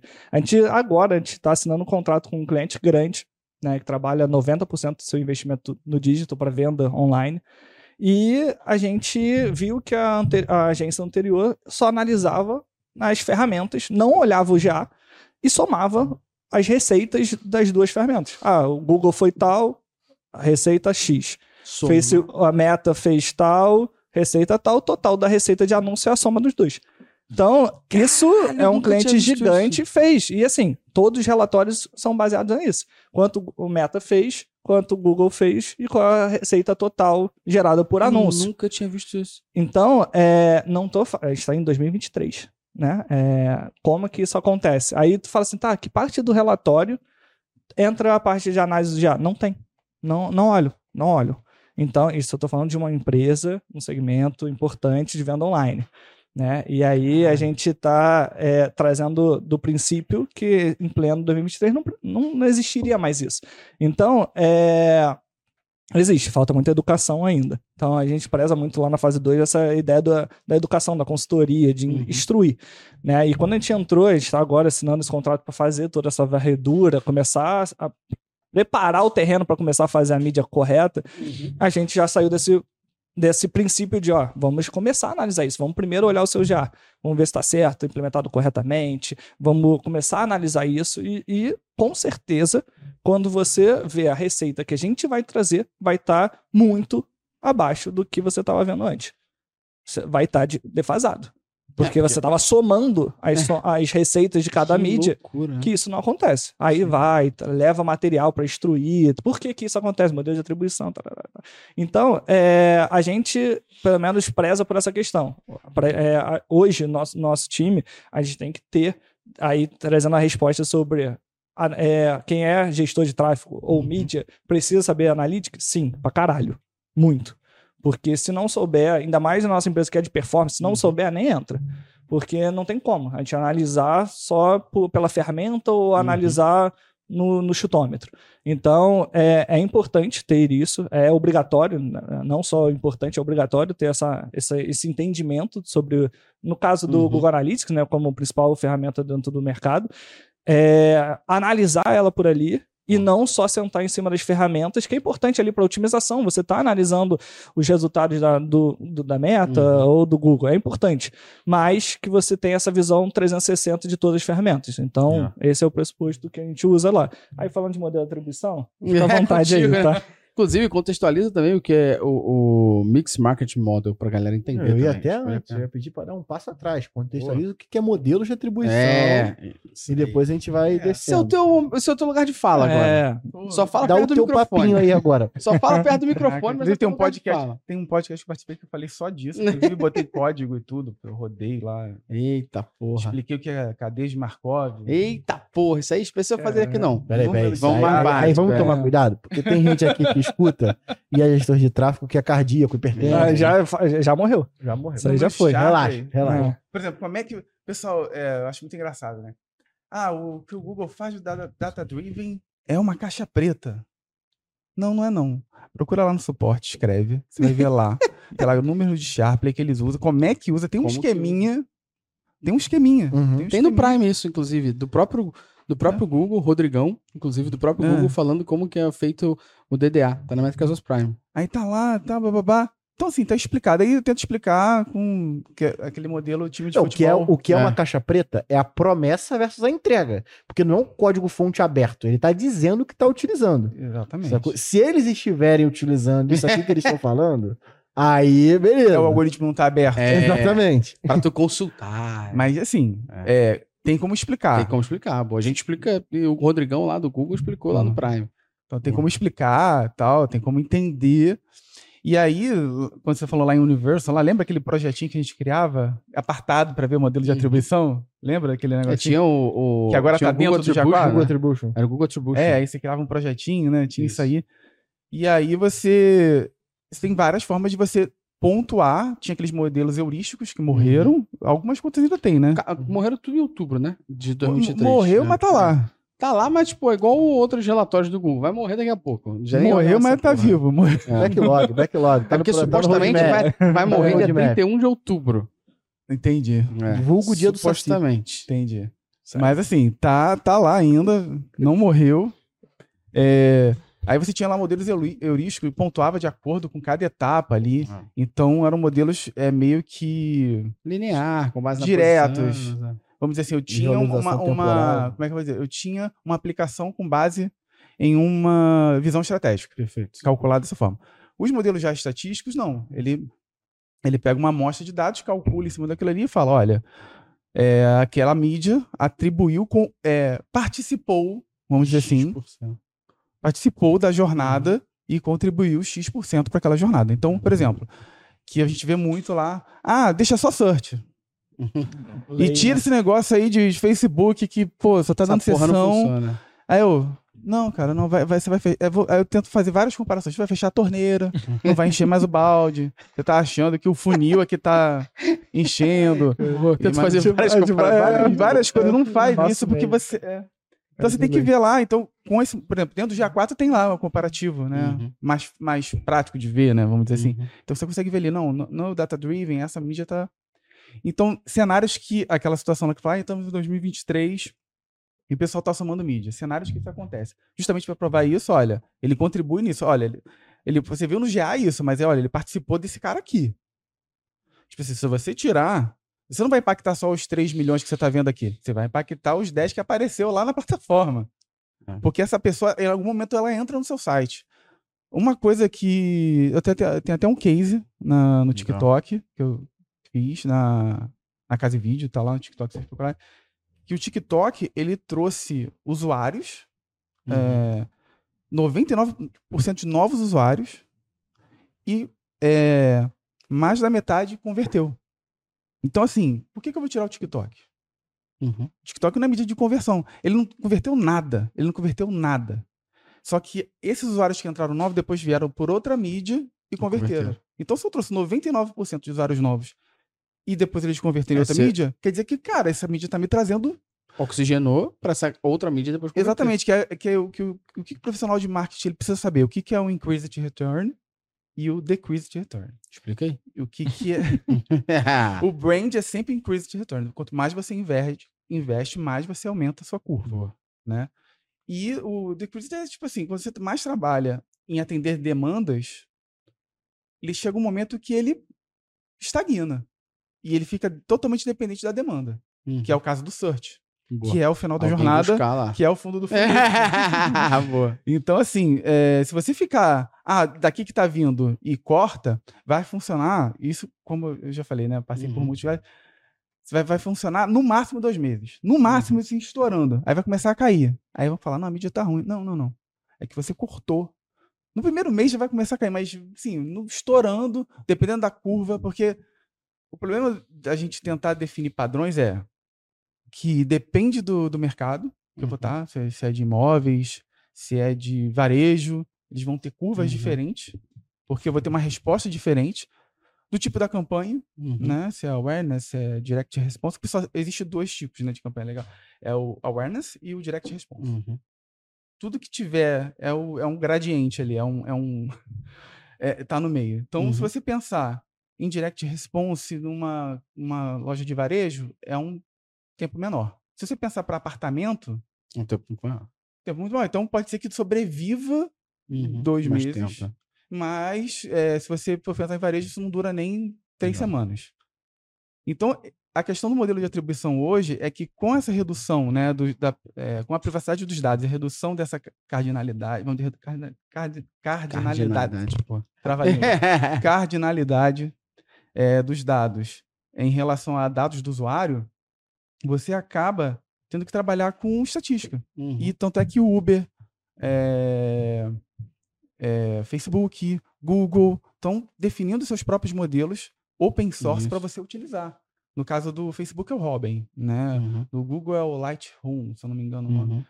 Do, do Uber, eu eu não lembro o nome agora, mas todos eles estão criando para justamente você ter esse tipo de estatística e falar, olha, tal mídia contribui com X e até tem sugestões de alocação de orçamento. Né? Uhum. Ó, você, você faz Sim, esse sim. tipo e tal. E aí não é uma coisa. Ah, você vai investir 10 e vai vir é, 30 Uhum. né? Você vai investir, é, tal. Eu sugiro essa, essa, essa realocação que no geral vai dar isso aqui. Ah, mas isso quanto? Tem até um simuladorzinho, mas é totalmente estatístico, porque ele vai ver o histórico, vai mensurar aquilo Sim. ali, mas por que, que eu falo totalmente estatístico? Ah, tipo, eu mudei o criativo, eu mudei o posicionamento da minha marca, eu viralizei, tipo, acabou a previsão. Uhum. Acabou. Como diz no, no, no- no português, assim, fudeu, né? Eu queria trazer só dois É. contextos em cima disso, para você também explicar o, o Mix Market Model, para a galera entender, que é uma coisa que as pessoas lá fora estão fazendo muito, e aqui no Brasil pouca gente ainda tem feito. Mas antes, acho que tem sempre uma importância a gente ressaltar que uma ferramenta como o Google Analytics só pega clique. É. Então, por exemplo, se você compara uma conversão que bate num GA com uma conversão que bate num TikTok e num Facebook, os números vão estar totalmente discrepantes. E qual é o fator de discrepância? O número um é a frequência de anúncio. Por exemplo, então a frequência que o anúncio é exibido no TikTok e no Facebook faz com que, para o TikTok e o Facebook, a cada vez que alguém visualiza aquele anúncio, em até 24 horas, se tiver uma conversão, na ferramenta vai dizer que é dele. E o Google Analytics vai pegar se a pessoa clicou. Então, ou seja, se eu estou vendo um anúncio nos stories, eu fui embora, depois eu fui para outra mídia e converti, se eu fiz esse processo, essa jornada aqui em até 24 horas, o TikTok e o Facebook vão dizer, putz, a conversão é minha. Mas é uma conversão de visualização, que o GA não vai fazer, porque depende do clique. Essa é uma parte importante. E número dois, que você estava falando, sobre a porcentagem que cada mídia tem, cara, o Google está fazendo isso com uma com o DDA, que é o modelo padrão hoje do GA4, que é o Data Driven Attribution, que vai em cima da teoria do Shapley, que é um outro matemático. E se você entrar no relatório aqui na esquerda, no GA4 Publicidade, tem um relatório chamado Melhores Caminhos de Conversão. Seleciona a conversão que você quer ver, se é um e-commerce, seleciona o purchase ali. Se você descer, o Google ainda não permite que você veja isso por origem mídia, nem por agrupamento de canais personalizado. É só por canal, origem ou mídia. É a única forma de você ver hoje. Mas você já consegue ver os melhores caminhos de conversão. E através dessa relevância, ele diz para você qual foi a participação que cada origem teve naquela, naquele caminho de conversão. Então vamos supor, existe um caminho que ele gerou 45 conversões. E esse caminho a pessoa começou pelo Facebook, depois ela foi para o Instagram, depois ela ah, foi para o Google Search, depois ela foi para o Google Organic, depois ela foi e-mail, depois ela converteu no TikTok. O Google, através da aprendizagem de máquina dele, com as suas conversões e suas jornadas, ele diz: nessa jornada, 100% de conversão no TikTok. Baseado no quê? Baseado no seu histórico de conversão e nas origens que você participa. Então, esse relatório de melhores caminhos de conversão já é um cheiro de você conseguir ver isso. O problema, de novo, é que se você comparar o resultado que bate no teu GA, o resultado que bate no teu financeiro, nunca vai bater com o que as mídias trazem. E aí tem outro ponto em cima disso, que é o que a gente chama de pedido captado. Se foi faturado, Pix foi pago, cartão foi aprovado, são outros 500 que o Facebook, o TikTok, Google Ads não vão pegar. Vai pegar de novo captado. Então esse número nunca vai bater por uma diferença de atribuição, que é a forma como o Google atribui a conversão e a forma como as mídias se atribuem a si conversão. E aí vale ressaltar, Facebook e TikTok, eles pedem a visualização de 24 horas, ou seja, se até 24 horas depois de você ver o anúncio você converter, conversão é deles. E além disso, 7 dias pós-clique por default. Então, se hoje é uma terça-feira, eu clico no anúncio até terça da semana que vem converter, conversão é dele. Já o GA vai ver se você foi relevante naquela conversão de fato. Se olha o Google Ads por padrão, 30 dias de clique. Então, se hoje é terça-feira, até dia 30, se tu comprar até dia 30 de novembro, o Google Ads vai dizer que a conversão é dele. Você olha a Critel, a Critel tem outra lógica por trás disso que eu não me recordo agora. Então, cada mídia tem uma forma diferente de atribuir essa conversão e o GA vai ter outra. E aí, minha opinião sobre isso, apenas para trazer aqui e você explicar por que, que o Mix Market Model é, é interessante para galera entender, é que quando eu deixo a mídia gerenciar o seu próprio resultado, na minha concepção é igual deixar um aluno de quinta série falar quanto ele merece na nota. Boa. Medir o resultado da mídia pela plataforma de mídia é relevante para a mídia, para a campanha, para o aprendizado da campanha. E você deve fazer isso. Não reflete em resultados de negócio, que aí são os 500. Ah, então você está defendendo o GA porque você trabalha com isso? Não.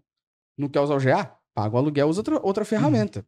Agora, se você tem o GA, Ah, tem que usar a porra do GA. Porque qual é a ótica do GA no, que- no quesito aqui, que poderia ser a ótica de qualquer outra ferramenta de analytics? É eu analisar todo mundo pela mesma lógica. Ao invés de você se analisar por 7, um, outro por 30, outro por sei lá o quê, todo mundo é baseado nessa forma aqui, que olha, se você quiser ver o detalhe de quanto que aquela mídia participa para você estar olhando e vendo que ela não traz resultado, mas indiretamente lá atrás, olha esse eh, relatório aqui, que é o melhor caminho de conversão. Vai te ajudar. Frente a essa discussão que é mundial e global, e que a gente já teve conversa com, com gente da gringa, que falou que não levava nada disso em conta, falou que pegava o dinheiro que investia na revista TV, outdoor, Buzzdoor e dividia pelo valor que tinha eh, da loja. Pra você ter uma noção. O que, que é o Mix Market Model e por que, que isso é relevante para as pessoas começarem a entender e botar o pezinho na areia ali sobre esse tema? É, acho que é relevante para o planejamento, Boa. tá? Não é Pra você com- fazer um é, reporte boa. gerencial. Boa. Eu acho que assim, tem graus de, de, de- vamos dizer, de, de quão avançado é o planejamento Uhum. de mídia. Em relação ao profissional mesmo. Geralmente o pessoal ou faz uma média, pegar, divide, faz uma média. Uhum. Aí ele avança um pouquinho e faz uma média ponderada, que ele considera o peso de final de Uhum. semana, feriado e tal. E aí ele vai para o modelo de regressão. O Mix Mar- Market Model é, anterior, né, vamos dizer assim, o que era aplicado para TV, Uhum. então era muito um, um processo de regressão linear. E hoje, né, com- essa questão da tecnologia e tudo mais, de AIs e AIs, e a gente tem um, um projeto muito mais complexo, né, que envolve desde eh, séries temporais, a Uhum. regressão também linear mais bayesiana, eh, tem várias outras eh, coisas rodando, por exemplo, no Robin do Facebook, ele Uhum. roda vários outros critérios para te dar um, um insight. Então, você vai usar isso para o quê? Planejar, ver como é que foi o o seu passado, como é que você dividiria melhor esse orçamento dentro desse, desse e falar, olha, então eu tenho quanto? Eu tenho 100 mil? Então, como é que eu, qual seria a melhor Forma de aplicabilidade isso. de dividir isso aqui e trazer mais Uhum. resultado? Aí você joga lá, depois que você criar um modelo, ele vai dizer, Uhum. olha, põe aqui, aqui, aqui. Dessa forma. E aí é muito mais fácil do que você chegar e. Não, olha, eu acho que vou botar tudo em search. é que- Uhum. entendeu? Vou botar tudo em search porque eu tenho, eu tinha 200, agora eu vou ter 100, vou botar tudo. Não, tipo, não, não. Aí ele vai dizer, não, não faz isso não. Porque como é que funciona assim? Tentando ser bem, bem para entender. Tipo, você vai ter um gráfico, vamos dizer assim. Aí você vai ter o Google tá nesse nível, o, o Pinterest vai estar aqui, o Facebook vai estar aqui. Tipo, é, é um investimento, vamos dizer assim, tá? Uhum. E aí, quando passa a curva de vendas, tipo, o quanto ele é atraído para cima ou para baixo, de acordo com a quantidade de cada um. Uhum.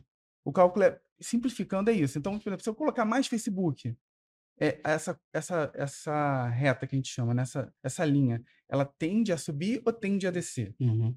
Né? É basicamente isso. Então, o quanto contribui para isso? Perfeito. Então você faz esse tipo de, de cálculo, aí você fala, se eu botar 20 unidades de Facebook, ele altera em quanto na minha curva, que a gente chama de do intercepto, de desvia do intercepto, que é se eu não botar nada, o intercepto é eu não botei nada, Uhum. dinheiro nenhum, tá vendendo, vende mil. E aí, se eu botar o Facebook 30, eu vendo mais 80. Ah, então se eu botar. Mas se eu botar 10 do Google, vende mais 120. Pô, Google. Botar 10 no Google. É, então, mais ou menos esse cálculo. Uhum. E aí, é, por exemplo, particularmente esse do Facebook, ele calcula, né, em relação ao a série temporal também, faz esses pesos, e aí dá o. Aí ele faz a curva de saturação, faz, faz um gráfico bem bonitão, sabe? Você diz assim, você vê ali, cara, se eu botar mais dinheiro nesse cara aqui, eu não vou mudar essa curva. Que é exatamente a saturação. Tipo, se eu botar mais dinheiro, chega um momento que a curva fica reta. Pô. Tipo, ela não muda. Porque você tem que ter no mínimo. Aí tem um negócio também importante. Você tem que ter no mínimo dois anos de histórico. Legal. Você não pode ter Do nada, um mês zero. e falar, vou Isso é rodar o ótimo. modelo. Isso é muito ótimo. Isso é, isso é Isso é- muito ótimo. Porque todo mundo que demorou, então, pra poder migrar pra. Se fudeu, né?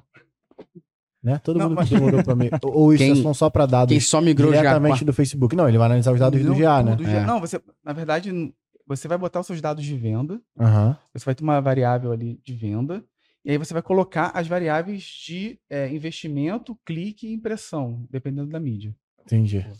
Você vai ter, você vai ter colunas com métricas das mídias e a coluna de venda. Porque Mas eu posso inserir qualquer fonte de dados ou tem que inserir uma fonte de dados em cima do mesmo modelo de retribuição? Porque, por exemplo, É. não faz sentido para mim, então, nesse caso, eu adicionar informações de anúncio do Facebook e do Meta Ads dentro dessa mesma base para poder do analisar Meta por venda. botar o- Porque ele tem modelo de retribuição diferente. Não, você vai botar tudo junto. Entendi. Porque exatamente isso é estatístico. Então, por exemplo, é, eu vou botar quanto. Mas ela vai considerar os modelos de retribuição diferentes? Não, vai consi- considerar o investimento. É, tu vai pegar a venda, tu vai pegar do teu site. O resto tu vai pegar de lá, entendeu? Uhum. Custo. É, assim. é, porque o que ele vai, vai é, o que eu falei ali, é, tipo, ele vai ver, ah, eu investi X no Facebook, né? Se eu investi X, quanto ele mexeu na curva de vendas? Uhum. É, é basicamente isso. Ah, mexeu Uhum. para cima, mexeu para baixo, mexeu dois pontos, É um três. incremento de venda. Ele, ele, ele afetou, vamos dizer assim, ele, ele afetou isso enquanto, enquanto na curva de vendas. Boa. Ele não, ele não pensa nessa questão da atribuição. Ele, na verdade, o recomendado é que você agrupe em semanas. Mas ele faz isso. Se você botar Boa. em dias, ele agrupa em semanas para você. ou- Mas aí ele vai buscar só a variação dessas informações, né? Não necessariamente isso, significa de fato o que aconteceu. Eu fico pensando assim, do ponto de né, vista técnico, o seguinte, pô, eu não tenho nada lá dentro que vai passar, por exemplo, qual o ID da transação para ele poder conseguir Não, de não fato precisa. atribuir. Exatamente por que que- por que isso? Porque não, vai, não afeta a privacidade dos dados. Entendi. Por isso que a gente retorna, porque fala, eu não preciso granular tanto dado ou, ou infringir a privacidade dos dados para poder ter algum tipo Uma de informação ali. insight sobre Aham. aquilo.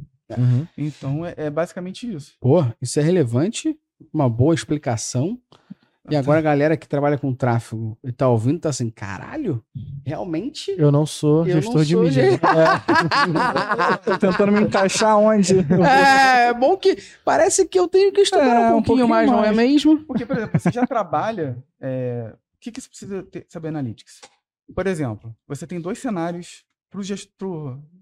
Eu fico até confuso, sabe, na hora que eu falo. pro gestor. Gestor de tráfego, mídia, Um performance. profissional de mídia. É, que você, ou você tem o dinheiro, ti- tipo assim, eu vou chegar para você, ó, eu tenho 100 mil reais pra ter. Ou então, ao contrário. Tipo, quanto você me recomenda para eu vender X, né? E tal. Aí você tem esses dois cenários. Ou você vai planejador lá de, de mídia e vai Uhum. desenhar. E aí você tem que já começar por um ponto. Qual o orçamento? Então eu tenho que pensar, na prática mesmo, Uhum. matemática. Eu tenho que ter 50 vezes o CPA que eu estou imaginando. Que geralmente ah, o pessoal fala em mídia. Pode tudo, pode botar 100 reais? Pode.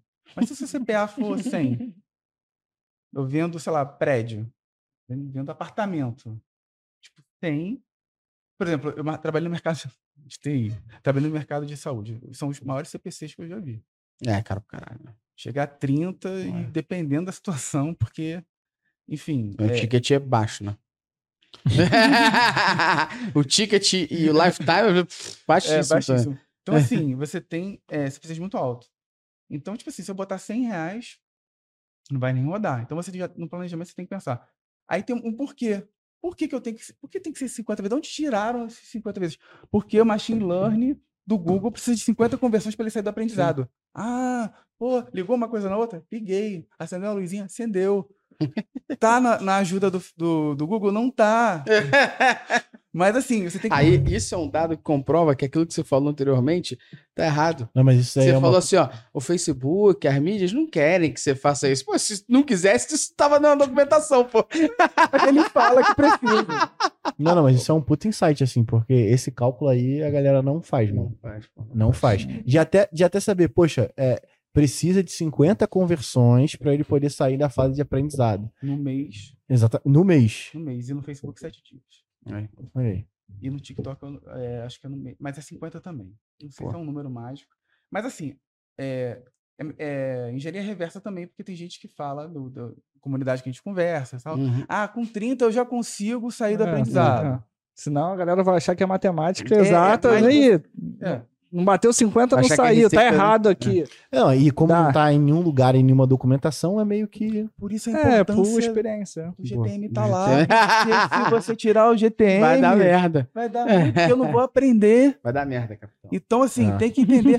Cara, tá- e eu fico assim, é, pasmo, porque às vezes vai na mídia. A pressão vai na mídia. sim. Mas, cara, não. Sabe por quê? Olha só, tirei o. Olha como é que impacta pra caramba. Como é que. Se você pensar, no- vamos pensar no Facebook, que são sete dias. Uhum. E aí eu tirei. Aí eu tirei lá o Que é muito pior, na minha opinião, né? Porque ele precisar de 50 conversões em 7 dias é coisa pra é caralho. coisa pra caralho. É. Dependendo do tipo de negócio. E aí, tipo, cara, é... tirei. Aí entrei em aprendizado, porque tiraram o pixel, Uhum. ferrou tudo, subiu tudo. Aí eu preciso de mais sete dias. De... ou- Assim, lógico que tem empresas que investem muito Aham. mais, aí, E tipo. pode ter em horas, né? Tem isso em horas ou em dias, enfim. Não, mas dependendo do, do, do pro- produto que ele vende, nem se ele vender em horas. Vai Uhum. vender um apartamento de um milhão e aí, pô, fudeu, tá ligado? Então, é. Mas às vezes, assim, normalmente, em, em três dias. Uhum. Três dias, você volta. Mas se- você volta, mas não volta daquele jeito, entendeu? Você Uhum. volta se encaixando de novo. Então você acaba perdendo, sei lá, duas semanas e aí o resultado do mês. É a Até meta do mês. o aprendizado, ele é do zero, né? É. Ou seja, quando você tem algum problema ele tem que entrar em aprendizado de novo, É, ele não zero. utiliza o que ele aprendeu nova, não, anteriormente fosse poder assim- considerar, né? E é bom que as ferramentas agora sinalizam lá, tipo, em- fase de aprendizado, porque você pode printar, porque vai ter sempre o Alguém que vai perguntar. Big Boys lá que É. vai chegar e vai O falar, hype, o que, que isso é tá foda. acontecendo aqui? O hype. Tá Muda a campanha em cinco dias, não tá dando certo. O hype, né? É a mesma sim. coisa que a gente faz com o teste AB. Deixa eu ver o teste que a gente começou. A gente começou ontem. Ah, mas já tá perdendo, pode pausar. É. Pô, calma Cara, aí. é- É, meio é. Bayesiano, é. É, mas assim, o, o, o, o chato disso, né, é que o pessoal precisa pri- priorizar isso. Eu acho que em qualquer lugar, independente de correção de bug, paralelamente tinha que ter sempre a correção de dados. Porque você não pode brigar com a correção de um bug ou de um botão, porque você impacta o resultado de, de duas De tudo. semanas. Perfeito, perfeito. Então, você não adianta pressionar a mídia, não adianta pressionar a mídia, porque o resultado não vai vir, não porque a mídia não quer. Uhum. E ainda mais com a questão da inteligência artificial hoje, mais out of control a gente está. Que é o termo que o pessoal está discutindo lá Uhum. fora, que a gente estava em controle, e agora a gente está mais fora de controle, Uhum. e a tendência de ficar mais fora de controle ainda é botar o dinheiro e é isso aqui. Uhum. Tanto é que as, as campanhas do Facebook agora tem o tail, retail, É. é, que você quase que bota o criativo, dinheiro, opa, vai lá. O próprio Pimax, né? Show, é o Google, Pimax do Google, isso aí é lindo. É isso. Mas assim, Isso só pra poder levantar um ponto, você tá falando sobre esse desalinhamento, né? E a pressão que o time de mídia sofre. E aí eu vou levantar a bola. Ah, ah. contar, Os dois contar. aí. é. Mas isso não, não tá muito ligado ao ponto até das áreas de tecnologia não estarem alinhadas com os Objetivo objetivos do negócio. do negócio em si. Sacou? Porque eu Como vejo é? muito isso, sacou? Porque assim, pô, como o time de tecnologia ele tá ali pra é, entrega por tempo, foda-se a, a campanha, tá ligado? Tipo, é óbvio que quem vai ser cobrado é. só o time de mídia. Porque esse cara não tem participação nessa meta, Eu sacou? queria justamente, e acho que vale a pena a gente dividir essa tua pergunta na opinião de dois aqui, beleza? Acho que o Matheus, na opinião dele com os clientes, como que é isso? Porque você lida com tecnologia do cliente. E você, com a tua experiência mais recente agora, de como que é lidar com isso com o time da empresa que você trabalha. Que você trabalha numa empresa, o time de tecnologia trabalha na mesma empresa. É. Como que é lidar com isso? Porque são relações totalmente diferentes, apesar de ser o mesmo problema. Como é? mas... Fala, fala. Não, é, quando você trabalha com uma empresa, né, um- sendo cliente, e a gente não tem a, a parte de tecnologia do cliente para Uhum. operar. Então fica uma briga, uma, uma briga bem complicada. É, exato, exato. A gente fala o que a gente precisa de, da- do auxílio deles para a gente conseguir implementar o nosso trabalho, para fazer as análises corretas, para ter otimização, para ter o resultado esperado, e eles ficam passando a bola para a gente. Ah, não, para isso vocês precisam ter uma agilidade X ou precisam implementar tal coisa, e fica colocando barreiras. Uhum. Então, quando a gente trabalha fornecedor e cliente com na, é, a autonomia da ferramenta, da, da tecnologia própria, às vezes, ou de um terceiro, existe uma, uma, uma briga que não é uma briga simples e nem diria que é uma briga única de um cliente só, é quase todos os clientes. Então, a gente vai tentando trazer Mas esse... o motivo é esse. É porque Mas eles estão desalinhados. Exato, é falta de alinhamento, às vezes até do time de marketing TI da, própria, da própria empresa. Então, não tem um conhecimento, né, de fato, do que, que é necessário ali interno deles, e a gente tenta defender, né, auxiliar o time de marketing para Uhum. solucionar aquele problema, e tem uma, uma discussão que às vezes passa fornecedor, marketing, TI. Então, mas sempre são os mesmos, o mesmo, mesmo porém. Perfeito isso, porque no final das contas parece que as pessoas estão esquecendo qual é o propósito do negócio, né? e tudo tinha que É, estar isso é alinhado a muito- isso, né? E assim, eu não sei, mas não sei qual é a sua visão. Vou só dar mais uma cutucada aqui. Porque isso, isso meio não vem, tipo, daquele processo. Porque assim, eu, eu tenho um pouco de dificuldade em- de, de conseguir entender o- a justificativa disso, do porquê o- os times de tecnologia viraram fábricas de pastel. Sacou? Porque e, assim, eu tenho uma certa correlação que eu posso fazer aqui, que talvez o- aquela época onde a gente falava sobre metodologias ágeis foi o que trouxe esse cenário todo. Sim, sim. E a gente tem que entregar software, software robusto em menos tempo e tudo mais, mas eu não consigo entender aonde a gente errou. Sabe onde eu errei na educação do meu filho, tá ligado? Pra gente poder chegar nesse cenário onde os times de tecnologia não sequer participam não só das decisões, mas dos planejamentos de negócio, tá ligado?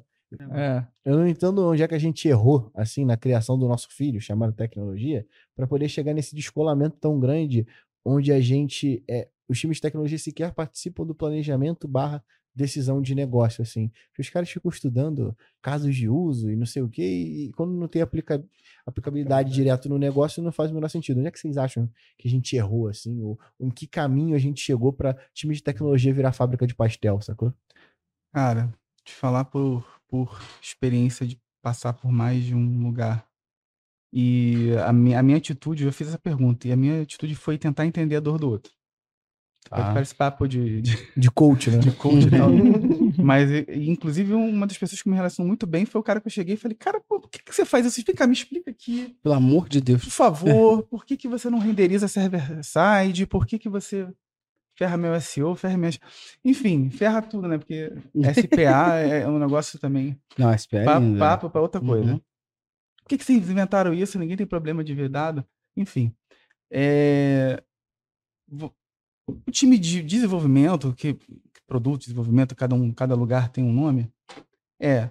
Cara, e eu, eu dou toda a razão. Acho que Uhum. na verdade, se eu fosse repensar uma área hoje, se eu fosse tivesse a oportunidade, é eu faria coisas sprints separadas com uma equipe, lógico, muito menor para dados, porque ele precisa resolver a dor de funcionamento do site ou do aplicativo ou de Bug coisa. fix da vida. Então, tipo assim, qual é o mais importante? O site está funcionando, não tá bugando ou tá dando dados? Então, mas, mas desculpa, mas ainda assim não tinha que ter dados implicados, é, Pra, aplicados inclusive, disso? o que que eu Pra resolvo? poder quais são os bugs que de fato afetam a jornada do usuário. Então, mas é que tá. Então, É. Então, muito bom. Mas eu acho que tem que ser. É por isso que tem que ser paralelo, porque não dá. É, é- você vai pesar uma coisa que é, um, é uma pessoa gritando aqui do lado que, cara, não tá batendo o cartão aqui, tá dando bug, não sei o que, você tem que No consertar final é isso. esse level driven. Não, não, com certeza. É o negócio. Não, Então, não, mas, é o mas ainda negócio. assim, mas ainda assim, dentro de uma, de uma orientação de priorização, é óbvio que um bug de um método de é pagamento sprint?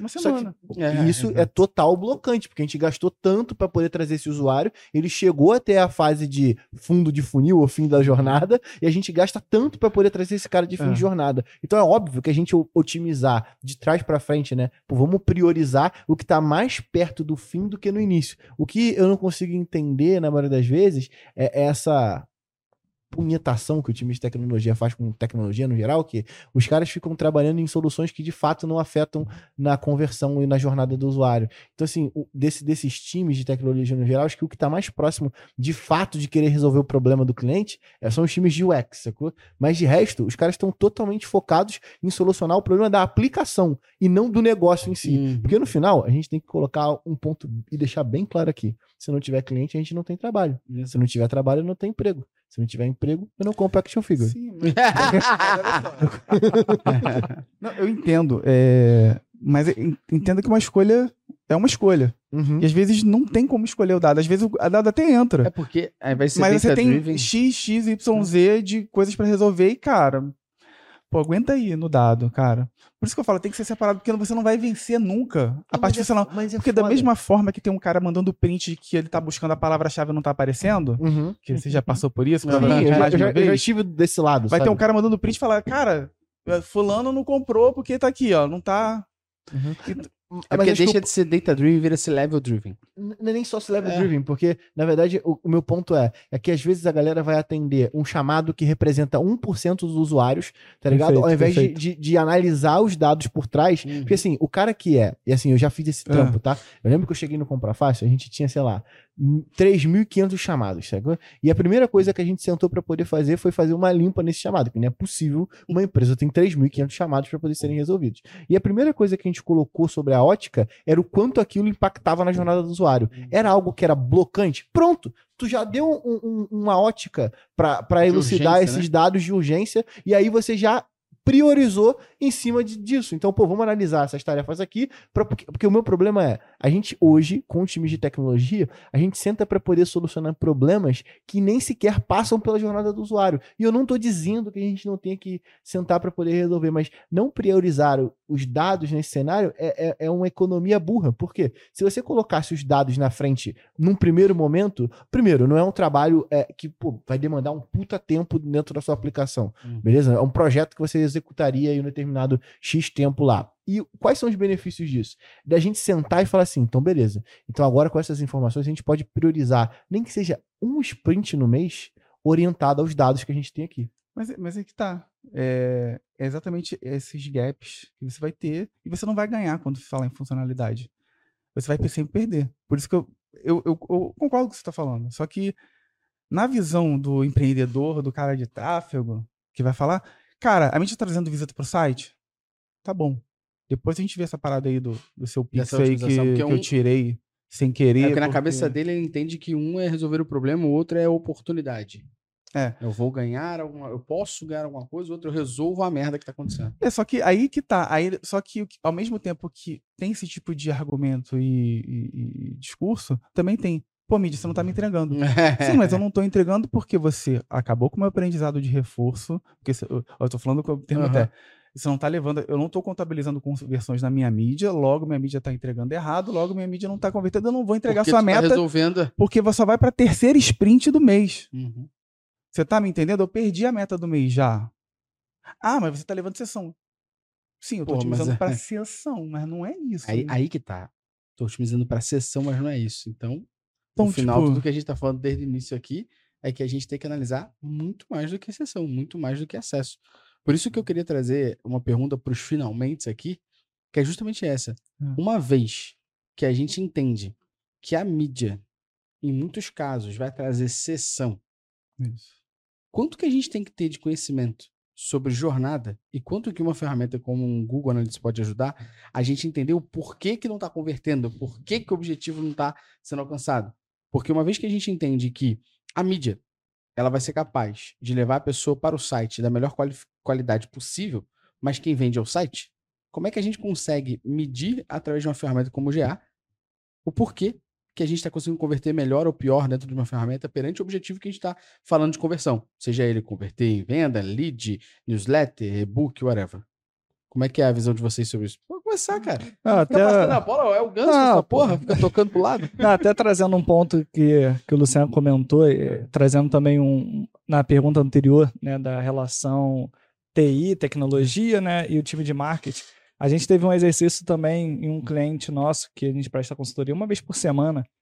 É um cliente também grande e a gente teve uma, a gente percebeu uma discussão muito grande de time de tecnologia e marketing.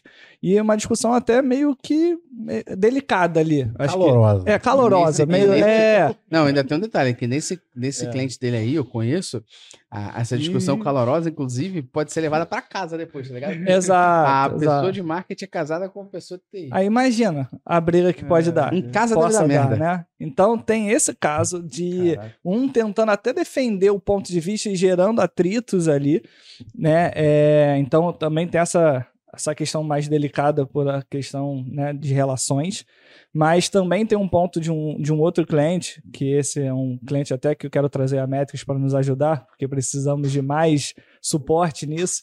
É, a gente fez um, um exercício, sim, eu perguntei para o time de, de tecnologia quais eram os desafios deles, o que, que eles achavam que eram as metas, o que, que eles viam como mais importante na relação deles ali para a empresa. E perguntei para a mesma coisa para diretor, a diretora de marketing. E nada batia um com o outro. Então eles estavam estavam desalinhados com o que era o Coisas objetivo básicas, né? principal da empresa. E quando a gente falava né, a relação, o que, que o marketing precisava de, de tecnologia, eles achavam que era. não sabia da informação, ou não sabiam que tal detalhe era tão importante para mensuração, utilização de CRM e outras, outros pontos. E aí eles começaram a conversar mais, criar né, reuniões mais periódicas, começaram a se relacionar mais. Então existia isso. A galera de, TI estava dentro de uma caverna, né? A galera de marketing lá, né? Também tentando. tava- é, numa outra tem- caverna. Galera tem que tava na caverna, a galera de marketing tava na na- praia. no bar, né? porra. Fazendo outras coisas. e aí, nada se relacionava. Então, tinha uma discussão muito mais além da empresa De e de negócios né? também, Uhum. Para isso se relacionar. Então, é um desafio. Acho que tem que ter essa união e todo mundo pensar no propósito da empresa, entendeu? Então, tem esse fato. E o pior é que não parece ser algo super complexo. Peraí, Não, vamos, vamos fazer o tentar- seguinte, vamos fazer o seguinte. Assim, vamos, vamos parar de, de ficar decidindo as coisas em separado. Agora o objetivo é vender. Time de tecnologia, quais são os pontos que você acredita que vai fazer a gente vender mais? E aí o cara vai pensar numa porrada de coisa. Time de marketing, quais são as coisas que você acredita que vai fazer a gente vender mais? Que inclusive dependem do time de tecnologia. Fato. Não parece ser algo Hum. muito Não, complexo. não É É. um negócio chamado comunicação. O problema é que as pessoas não querem se comunicar. É, exato. Fica, eu acho que numa bolha que não quer se relacionar. E quando se relaciona, tem atrito. Parece que um tá jogando contra o outro e não Porque um tá defendendo o pão. o ponto de vista. o ponto de É, vista. não, o que no final não é um, não é um debate, é uma discussão. Debate parte do pressuposto de que a gente tem um objetivo em comum. E nesse caso deveria ser o negócio. É. Discussão não, eu quero vencer de você. É, é isso. Exato. E aí não tem mais o objetivo comum, que é o negócio. Perfeito. Boa. Diante disso, como é que vocês Não, olham hoje? que eu até já esqueci a pergunta já. Não, eu ia recapitular aqui Ah, para vocês responderem. que era sobre, sobre, mediante uma vez que a gente entende que a mídia leva acesso, o quão a gente precisa entender e como uma ferramenta como o GA auxilia a que a gente consiga analisar o que está acontecendo dentro do site, dentro do app da vida, do porquê que alguém está convertendo bem e outro não, do porquê que não está convertendo, qual é o meio de fricção. Como é que vocês entendem a relação de analisar esses dados ali para auxiliar a melhoria de performance do negócio? Não, perfeito. É, até, até um ponto que, que eu acho super válido quando a gente fala disso, até trazendo uma métrica que você comentou, que para mim é uma das mais ou a mais importante. Acho que até por discussões de. A gente trabalha muito com clientes que a gente conversa com o, o VP, o CEO, que não tem um conhecimento a fundo de marketing para discutir igual para igual. Então a gente Uhum. precisa. Às vezes a gente tem perguntas que a gente precisa debater e educar esse, esse nosso cliente. Então, quando a gente, uma das métricas é a, a melhores caminhos para conversão, que a gente vê no Analytics. Por quê? O primeiro ponto, quantas vezes a gente de mídia escuta? Ah, se search está gerando mais venda para tudo, só faz search. Então, ah, se o meta está trazendo conversão nisso, então para tudo e só faz meta. Então, é, quando a gente analisa essa questão que existem, a, a importância de cada canal dentro de um planejamento, a já sai de um ponto de partida que cada um tem um papel para auxiliar o outro, às vezes, Uhum. para gerar tal receita que você espera, fazendo divisões de investimento e outros fatos. Então, quando a gente olha só a ferramenta, só o Meta, só o Google, com seus modelos de atribuição que a gente comentou já aqui, a gente limita a nossa análise até Uhum. certo ponto.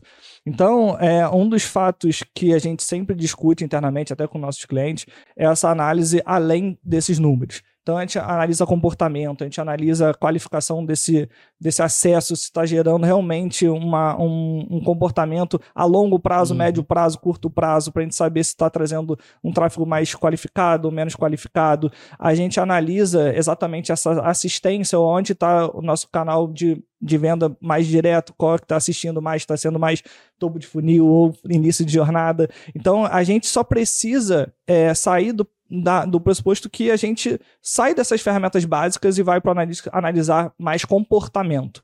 Boa. Então, a gente, quando a gente olha as métricas básicas, né, quando a gente fala de uma campanha de conversão, que é o custo por conversão, CPC, CPA, entre outras frentes, é, isso são métricas mais para otimização.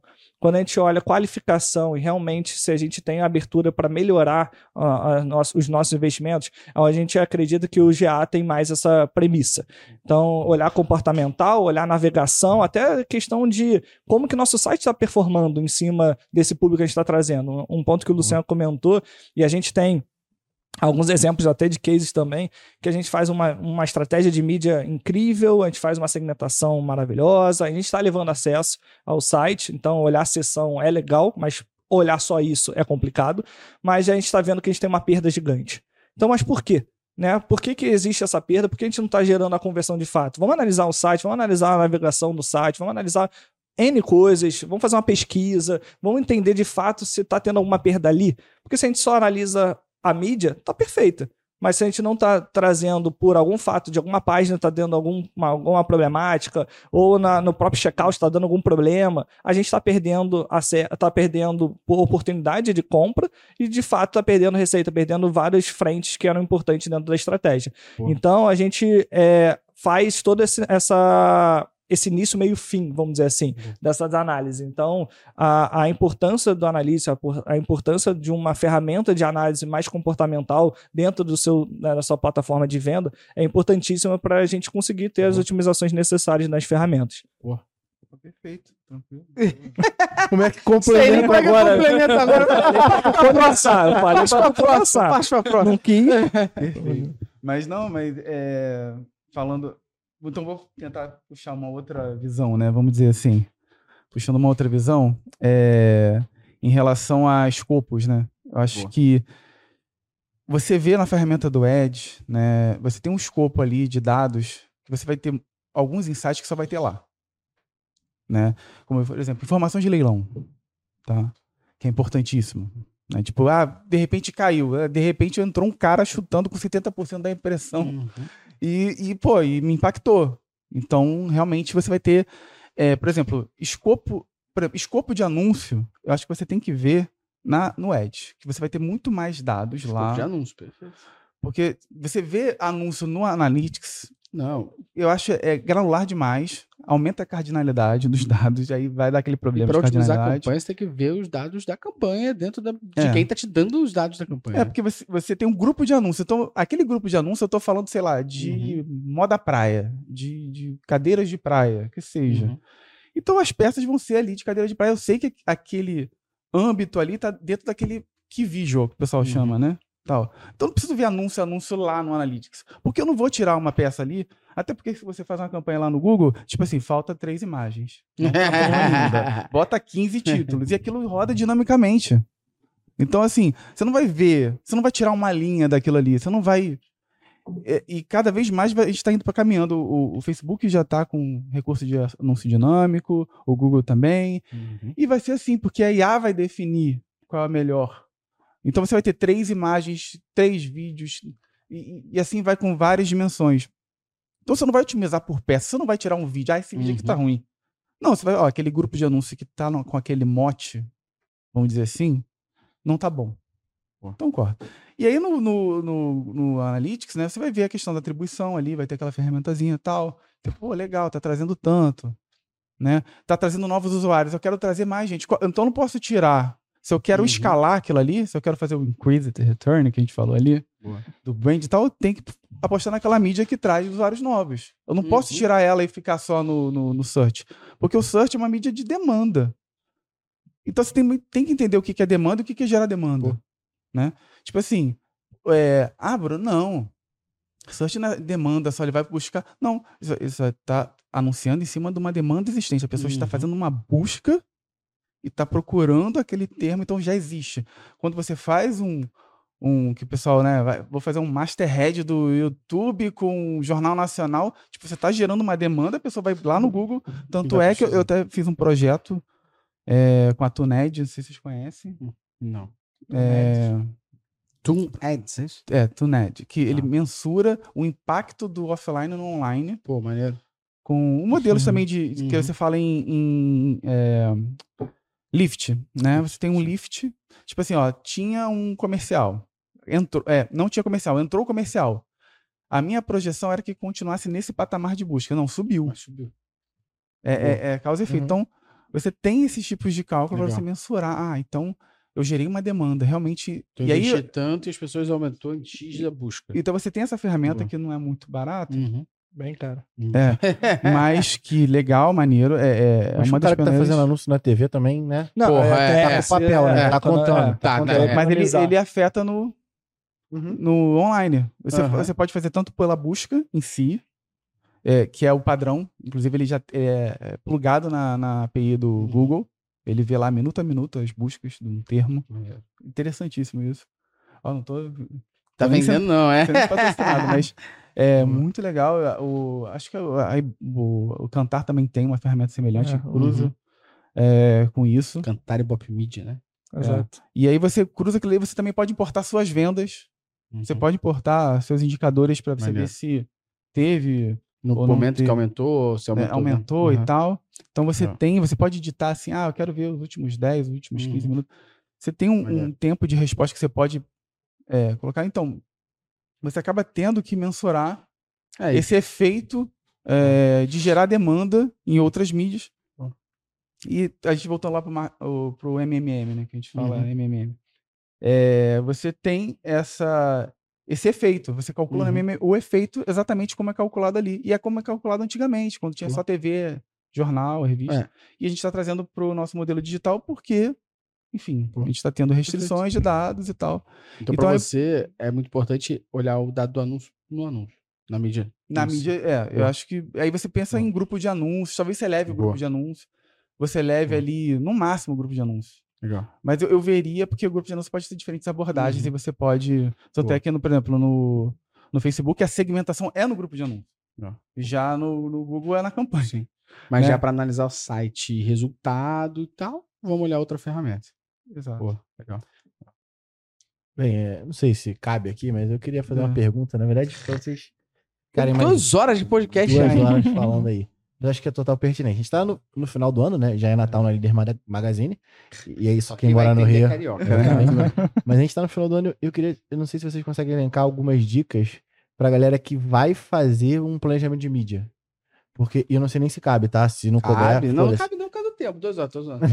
Não, Só, essa parte somente dentro do Métricas Boss dois. Prime. Não, não. Mas assim, se você conseguisse elencar aqui algumas duas, três dicas aí, cada um, pra quem tá montando um planejamento de mídia, porque é, eu não sei se a galera sequer, um gestor de tráfego tem esse tipo de conhecimento. É, dicas Querendo rápidas e ajudar a práticas pra galera. Porra. Fórmulas. É, eu acho que o primeiro ponto que eu falo muito são duas datas muito importantes que estão próximas uma da outra e, e Black Friday e ninguém é e, e normalmente o gestor não de tráfego mas gestor de uma empresa nunca entende de fato e o tráfego o mídia sofre muito. Primeiro ponto é conseguir educar quem for seu superior ou cliente que existe aumento de custo de todas as ferramentas que você fizer Uhum. né? Porque, ah, tem o CPC, a minha meta CPC sempre é um, dois, três, independente de qual né, segmento, seu, sua meta.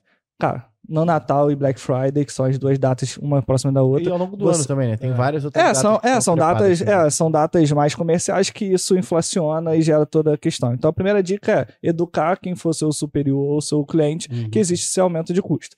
Então, para não ter nenhuma surpresa, alinhe expectativas antes, então faça isso primeiro. É, outra coisa é o máximo que você tiver planejar com antecedência essas entradas, né? Para você estudar seu público, estudar exatamente suas premissas de empresa para conseguir fazer uma estratégia adequada para essas datas. Que público que você quer comunicar, em que etapa da jornada ele está, se você Uhum. quer fazer uma, uma comunicação mais de fundo de, de jornada ou de início, é, quais são as métricas. Então, fazer todo esse planejamento alinhando, mais uma vez, expectativas, para você saber exatamente metrificar a- o que você realmente precisa. Porque se você metrificar de algo, né, pensando no, no topo ou no fundo, de forma equivocada, você vai ter uma campanha sem sucesso. Então, eu diria assim, se fosse muito rápido para dar as duas dicas, é isso. Boa. Alinha expectativas nessas duas frentes, planeja com antecedência. Ah, não tenho tempo. Pô, mas tenta fazer o máximo. A gente já tá, não sei quando esse episódio vai É, sair, mas já tá na Não, reta esse aqui final. é novembro, dezembro. Novembro, já. dezembro. Já passou da Black Friday. Já passou, foi um sucesso a Black Friday, mas é isso, é tentar planejar com antecedência, é alinhar expectativas e pensar em aonde, com quem você quer comunicar. Boa. Legal. É, eu vou puxar essa sardinha então pro lado do Digital Analytics. Eu acho que o que ele falou tá perfeito. Sim. É, então vou puxar a sardinha pro Digital Analytics. Eu acho que o que ele falou tá perfeito. É, tem que, vamos pensar assim, ver os sinais que a gente falou ali no início, se tá tudo funcionando direitinho. Boa. Importante estar priorizando isso no sprint, naquela nossa discussão. ali. Discussão não. É. O de vocês era um debate, Um porque tinha um debate. objetivo comum. Debate. é isso aí. Exatamente. É, porque Bom. isso vai impactar diretamente a performance da campanha. Então, e a outra, já subir as campanhas agora, né? Antes, né? Que agora vai vai estar depois. né? Subir a campanha antes, porque você não vai botar a campanha um dia antes para entrar em aprendizado na Só Black a Friday. que Considerar o tempo de aprendizado é, uma É, uma boa né? dica. Não, eu já tive, só te cortando. Então, mas isso também tem, tem pontos, né? Eu já tive um cliente bem, bem grande, assim, na época de uma outra agência, que pediu pra gente investir 100 mil reais em um dia só, exatamente no dia da Black Friday. Então, tem. E a gente falou, ó, explicou ali uma expectativa total. E a gente falou, ó, dá pra fazer isso, a gente vai ter que acelerar algumas coisas, vai ter que fazer, não vai ter o melhor custo. Mas ele queria, numa campanha, era um, um cliente de. Com dinheiro é mole, né? É, com dinheiro é mole, né? Dinheiro. Era um, dinhe- é, era um cliente, né? Vocês vão saber, acho que quando fala, de hotéis e viagens. Uhum, Entendeu? É, e aí era um pacote da Disney, super barato e tal. E a Uhum. gente fez, era só meta. É hotéis e viagem normalmente pra ambientes mais urbanos? É, é algo mais nessa pegada. assim. é mais ou menos isso. Ele não. Não aguento. Como que segue assim? Mas, mas seguir assim, mano, é, pra que falar, né? Mas aí. Mas é nessa pegada. E aí a gente teve uma estratégia e era só na, em meta. Né? Na época era só Boa. Facebook, né? Não existia ainda meta, a nomenclatura. E aí a gente alinhou as expectativas, mas é isso, não tem aprendizagem, não Chegou a tem nada. Cara, a gente gastou. E a gastou, gastou. a gente ga- gastou. Era pra gastar. Não, o objetivo era gastar. Porque às vezes nem entrega. Não, tipo, não entrega. A gente acelerou, a gente teve que colocar, sair do padrão, acelerado, desde cedo. Ah, Mas- aliás, isso é uma coisa que tem saudade de entrega acelerada. Cara, tu tem saudade? Não tem saudade, não. Poxa, Que do isso dá- Google era maravilhoso. Você sair do aprendizado rapidinho. É, não, isso é fato, isso é fato. É, é, é importante para esse fato, é, mas é isso, custo altíssimo, era campanha de awareness, topo de funil ali, só para mais passar é, a comunicação, mas era essa Uhum. pegada. É, é, dá até pra fazer um post esse negócio de é, recursos que você tem saudade. É, dá mesmo, dá mesmo. Caraca. Era um negócio que era maravilhoso. Bota a entrega acelerada, saiu, pronto, vai, agora tira, agora volta. Ou então programava ali, tipo, você sabia que aquele horário. Por exemplo, saúde, não sei se ainda é, que eu já tô um tempinho fora de saúde, mas saúde era. Horário de almoço ali até duas horas era o convertia mais. Então entrega acelerada esse período aqui. Depois você volta. Maneiro. Era, era maravilhoso. Aí agora não, agora o algoritmo decide. Boa. Vamos, você quer complementar o que você tava falando? Você deu uma dica dicas? que eu É, aprendi. você deu uma dica que era aprendizado. Aprendizado, Isso. É dos boa. sinais, né, dos sinais. Boa. é, a campanha é, rodando antes, você não fazer grandes alterações perto Uhum. também, para não voltar para aprendizado. Porque você pode até botar antes, mas aí tu vai, mexe no orçamento. E aí é importante, assim, é, não mexer. Não tá ali, mas até 30%, não, mexe ali em 30% do, do CPA no máximo, que já, senão vai entrar em aprendizado. Pô. Não é, entrar com novo de 7 também, né? Pô, acaba.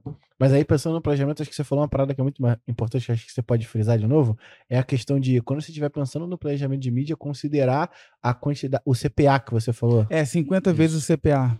Então você tem que estudar qual o CPA. Aí você tem que. Aí, o que ele falou aqui, vai aumentar. Então, não é aquele mais aquele. CPA. Com É- base é- é o histórica. que vai aumentar é, Exato, já coloca é, inflacionando. Já pega, pega o a última cara. Friday, último. Natal e vê. Como é que foi? Subiu para quanto?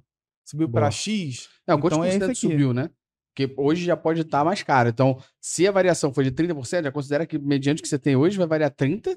E aí E mais um. É, cara, e, Ah. e tem um material, até, enfim, estudei, que é um material assim, que eu falei pra ele que eu tava devendo. É. é, talvez quando se for pro ar já tá no ar. Boa. que é um, um roadmap de otimização. Tem várias técnicas, né? Legal. Tem vários, várias boas práticas, ou várias é, situações que você pode resolver Uhum. dessa forma ou dessa forma. Não existe, ou, não é, é, escrito em pedra, né? Uhum. Faça, mas numa situação X, o que, que eu posso fazer? Isso, isso e isso. Um Ah, qual que é fluxograma. melhor? É, um fluxograma. Que, que... Aí, por exemplo, é, hoje as ferramentas estão tendendo mais a você é, reduzir mais a estrutura da conta. Uhum. Ah, fazer uma estrutura complexa, com 10 anúncios dentro do WhatsApp. Não. Trabalha com dois, três, no máximo.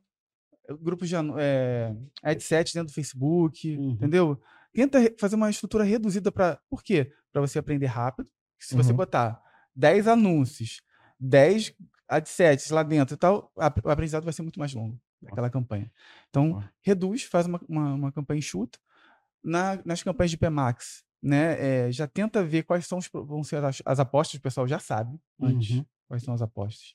Do ano, né? Do ano. Do, não, do, Do ano, do- do Black Friday, da Black Natal, Friday, do Natal, já sabe. Aham. Ele, Dessas datas em específico. né? é, ele já, o pessoal de negócio Uhum. já sabe. Você Uhum. cola no pessoal de negócio e aí, o que, que você Eles tá já sabem que aí? Tem um tempo antes que. Tem, porque eles negociam preço. É, é bem antes, é. É bem antes, antes. meses antes? Não. Sim. É? Separa essa vezes, galera, sim. geralmente. É uma empresa séria, assim. Compra fácil. E aí você vai ter lá. É, geralmente é um produto que você já tem o ID, então já separa um XML, Boa. já faz um. Ou, ou filtra o ID, porque tem várias formas. Você pode ou ter um gerenciador de XML que você vai separar o XML, Uhum. ou você vai ter que filtrar o ID na mão lá. Uhum. Cada lugar é um lugar.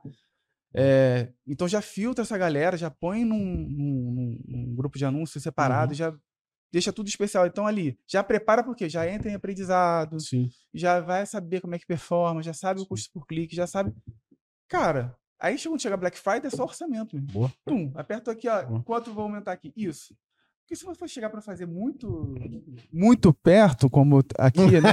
Tem que falar perto. Quando você chegar a fazer muito perto, porque se ficar longe. Metalinguagem. vai- Mas se ficar perto. Não, quer dizer, ao contrário, se ficar longe, fica bom. Fica bom, né? Ao contrário daqui. Boa. Então, assim, fica, é, tem que fazer com antecedência, deixar rodar a campanha. E aí tu, enfim, complementar das dicas aqui, é, é, é isso, é bom Não. senso. Bom, né? A gente... senso Bom, e- senso é algo que falta. pra É, gente. não, é. Falta em Ó, outras áreas é. também. É. Na vida. A gente vai fazer agora uma parte final do nosso podcast, que é, que é nova, tem poucos episódios que tem isso, que é um bate-bola rapidinho. A gente vai fazer as perguntas pra vocês, vocês não podem pensar. Eita. Eu falo assim, ó, pá, aí você pá, aí você Cara, pá.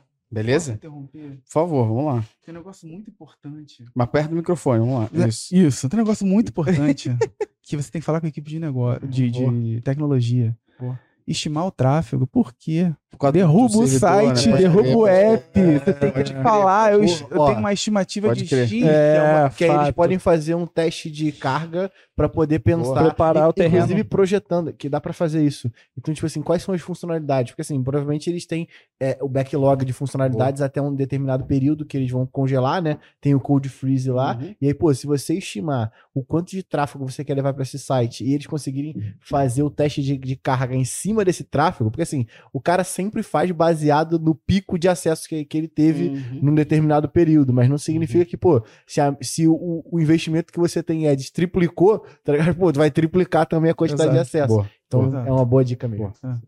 E a gente vai fazer um bate-bola rapidinho aqui agora. Que é, eu vou fazer uma pergunta, eu vou falar, ó, Matheus, pá, Bruno tá.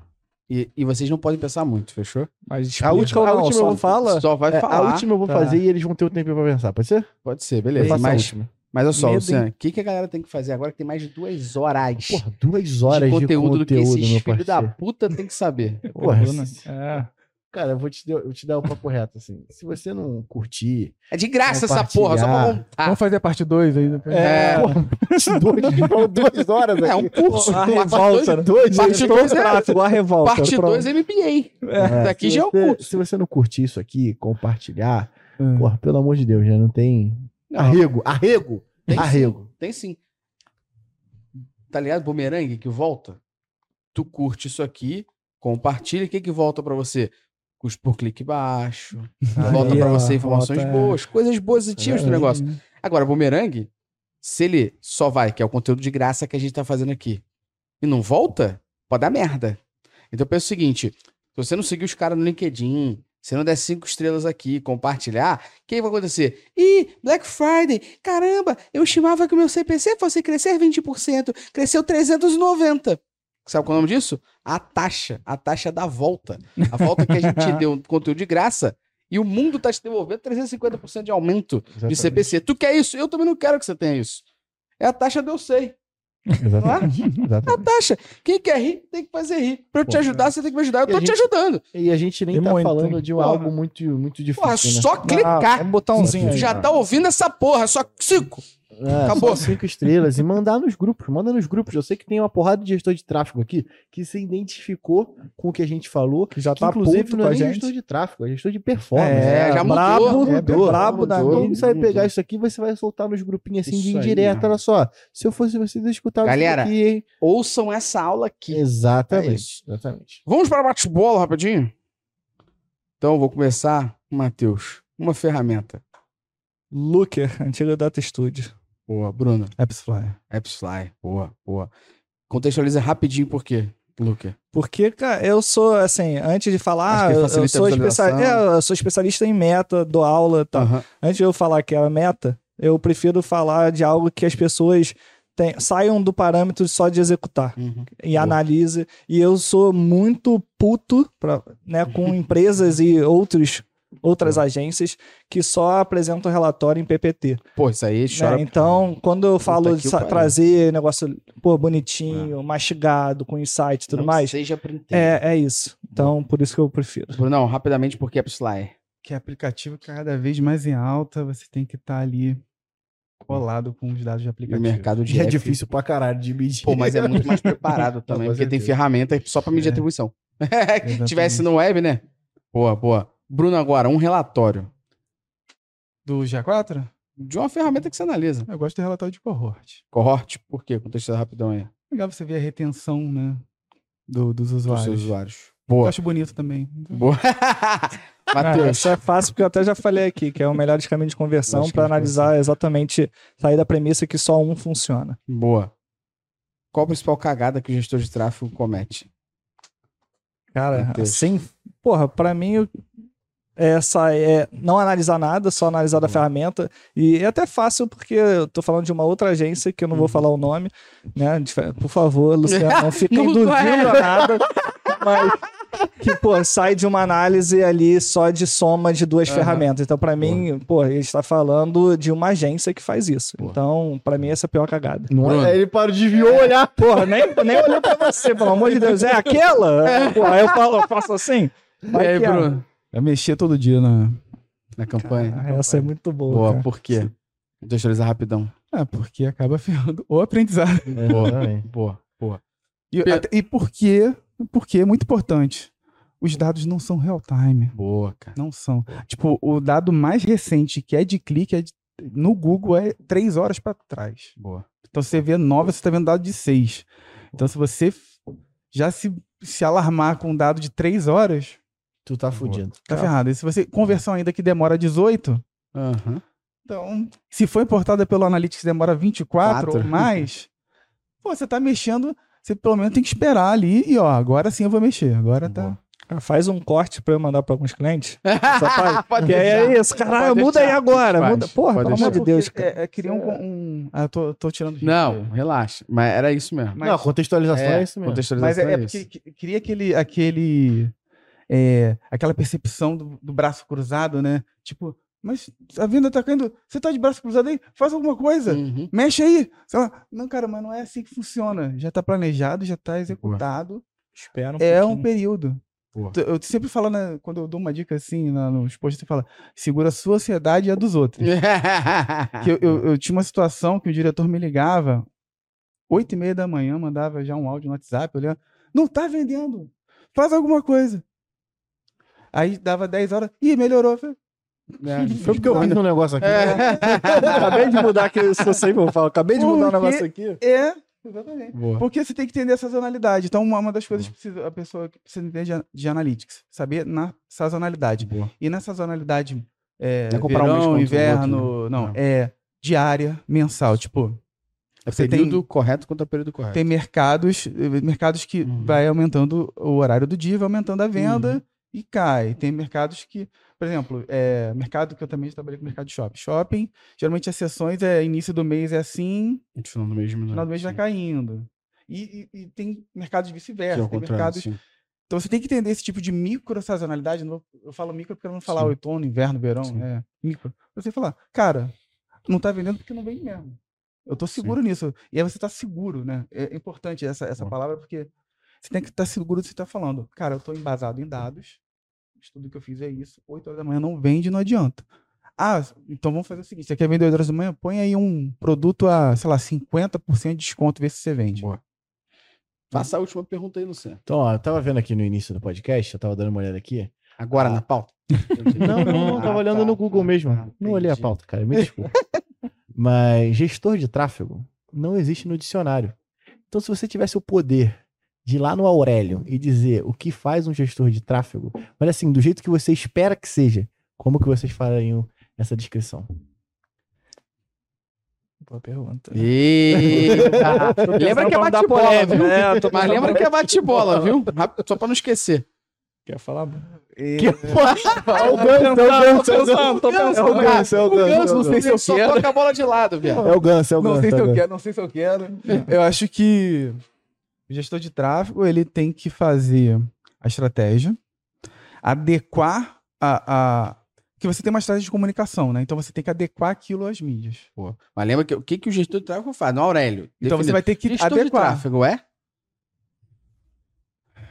Um acelerador de resultados de comunicação e esforços de marketing por meio de ferramentas, esse assim, dicionário.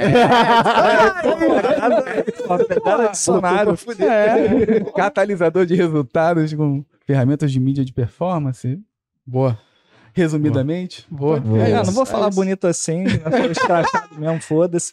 Mas, não, eu falaria que é uma- um papel, um profissional que eu diria meio que dentro dessa premissa do, do gestor de tráfego como foi implementado ao nosso mercado, que é um profissional 360 na visão de performance para gerar, alavancar negócios. Boa. Então, com entendimento estratégico, com entendimento analítico e, e operacional de ferramentas, né? Isso engloba as principais, Meta e Google, tem outras também, mas que acelera negócios pensando em growth mesmo, trazendo premissa de, de operação de ferramenta. Boa. Boa. Bruno, Matheus, ó, por favor, aperta até minha mão aqui, vocês dois. ó. Tirar aqui. Por favor, porque Quase vocês, derrubou a porta. derrubou. vocês entraram pra história da Métricas Boss, os dois. Podcast O maior da história. É mesmo? podcast É, mais longo o da história da Métricas Boss. Batemos um novo recorde. De um papo que super fluiu pra caralho. Eu fiz um monte de perguntas que não tava na pauta. Isso é a um pauta, corte, né?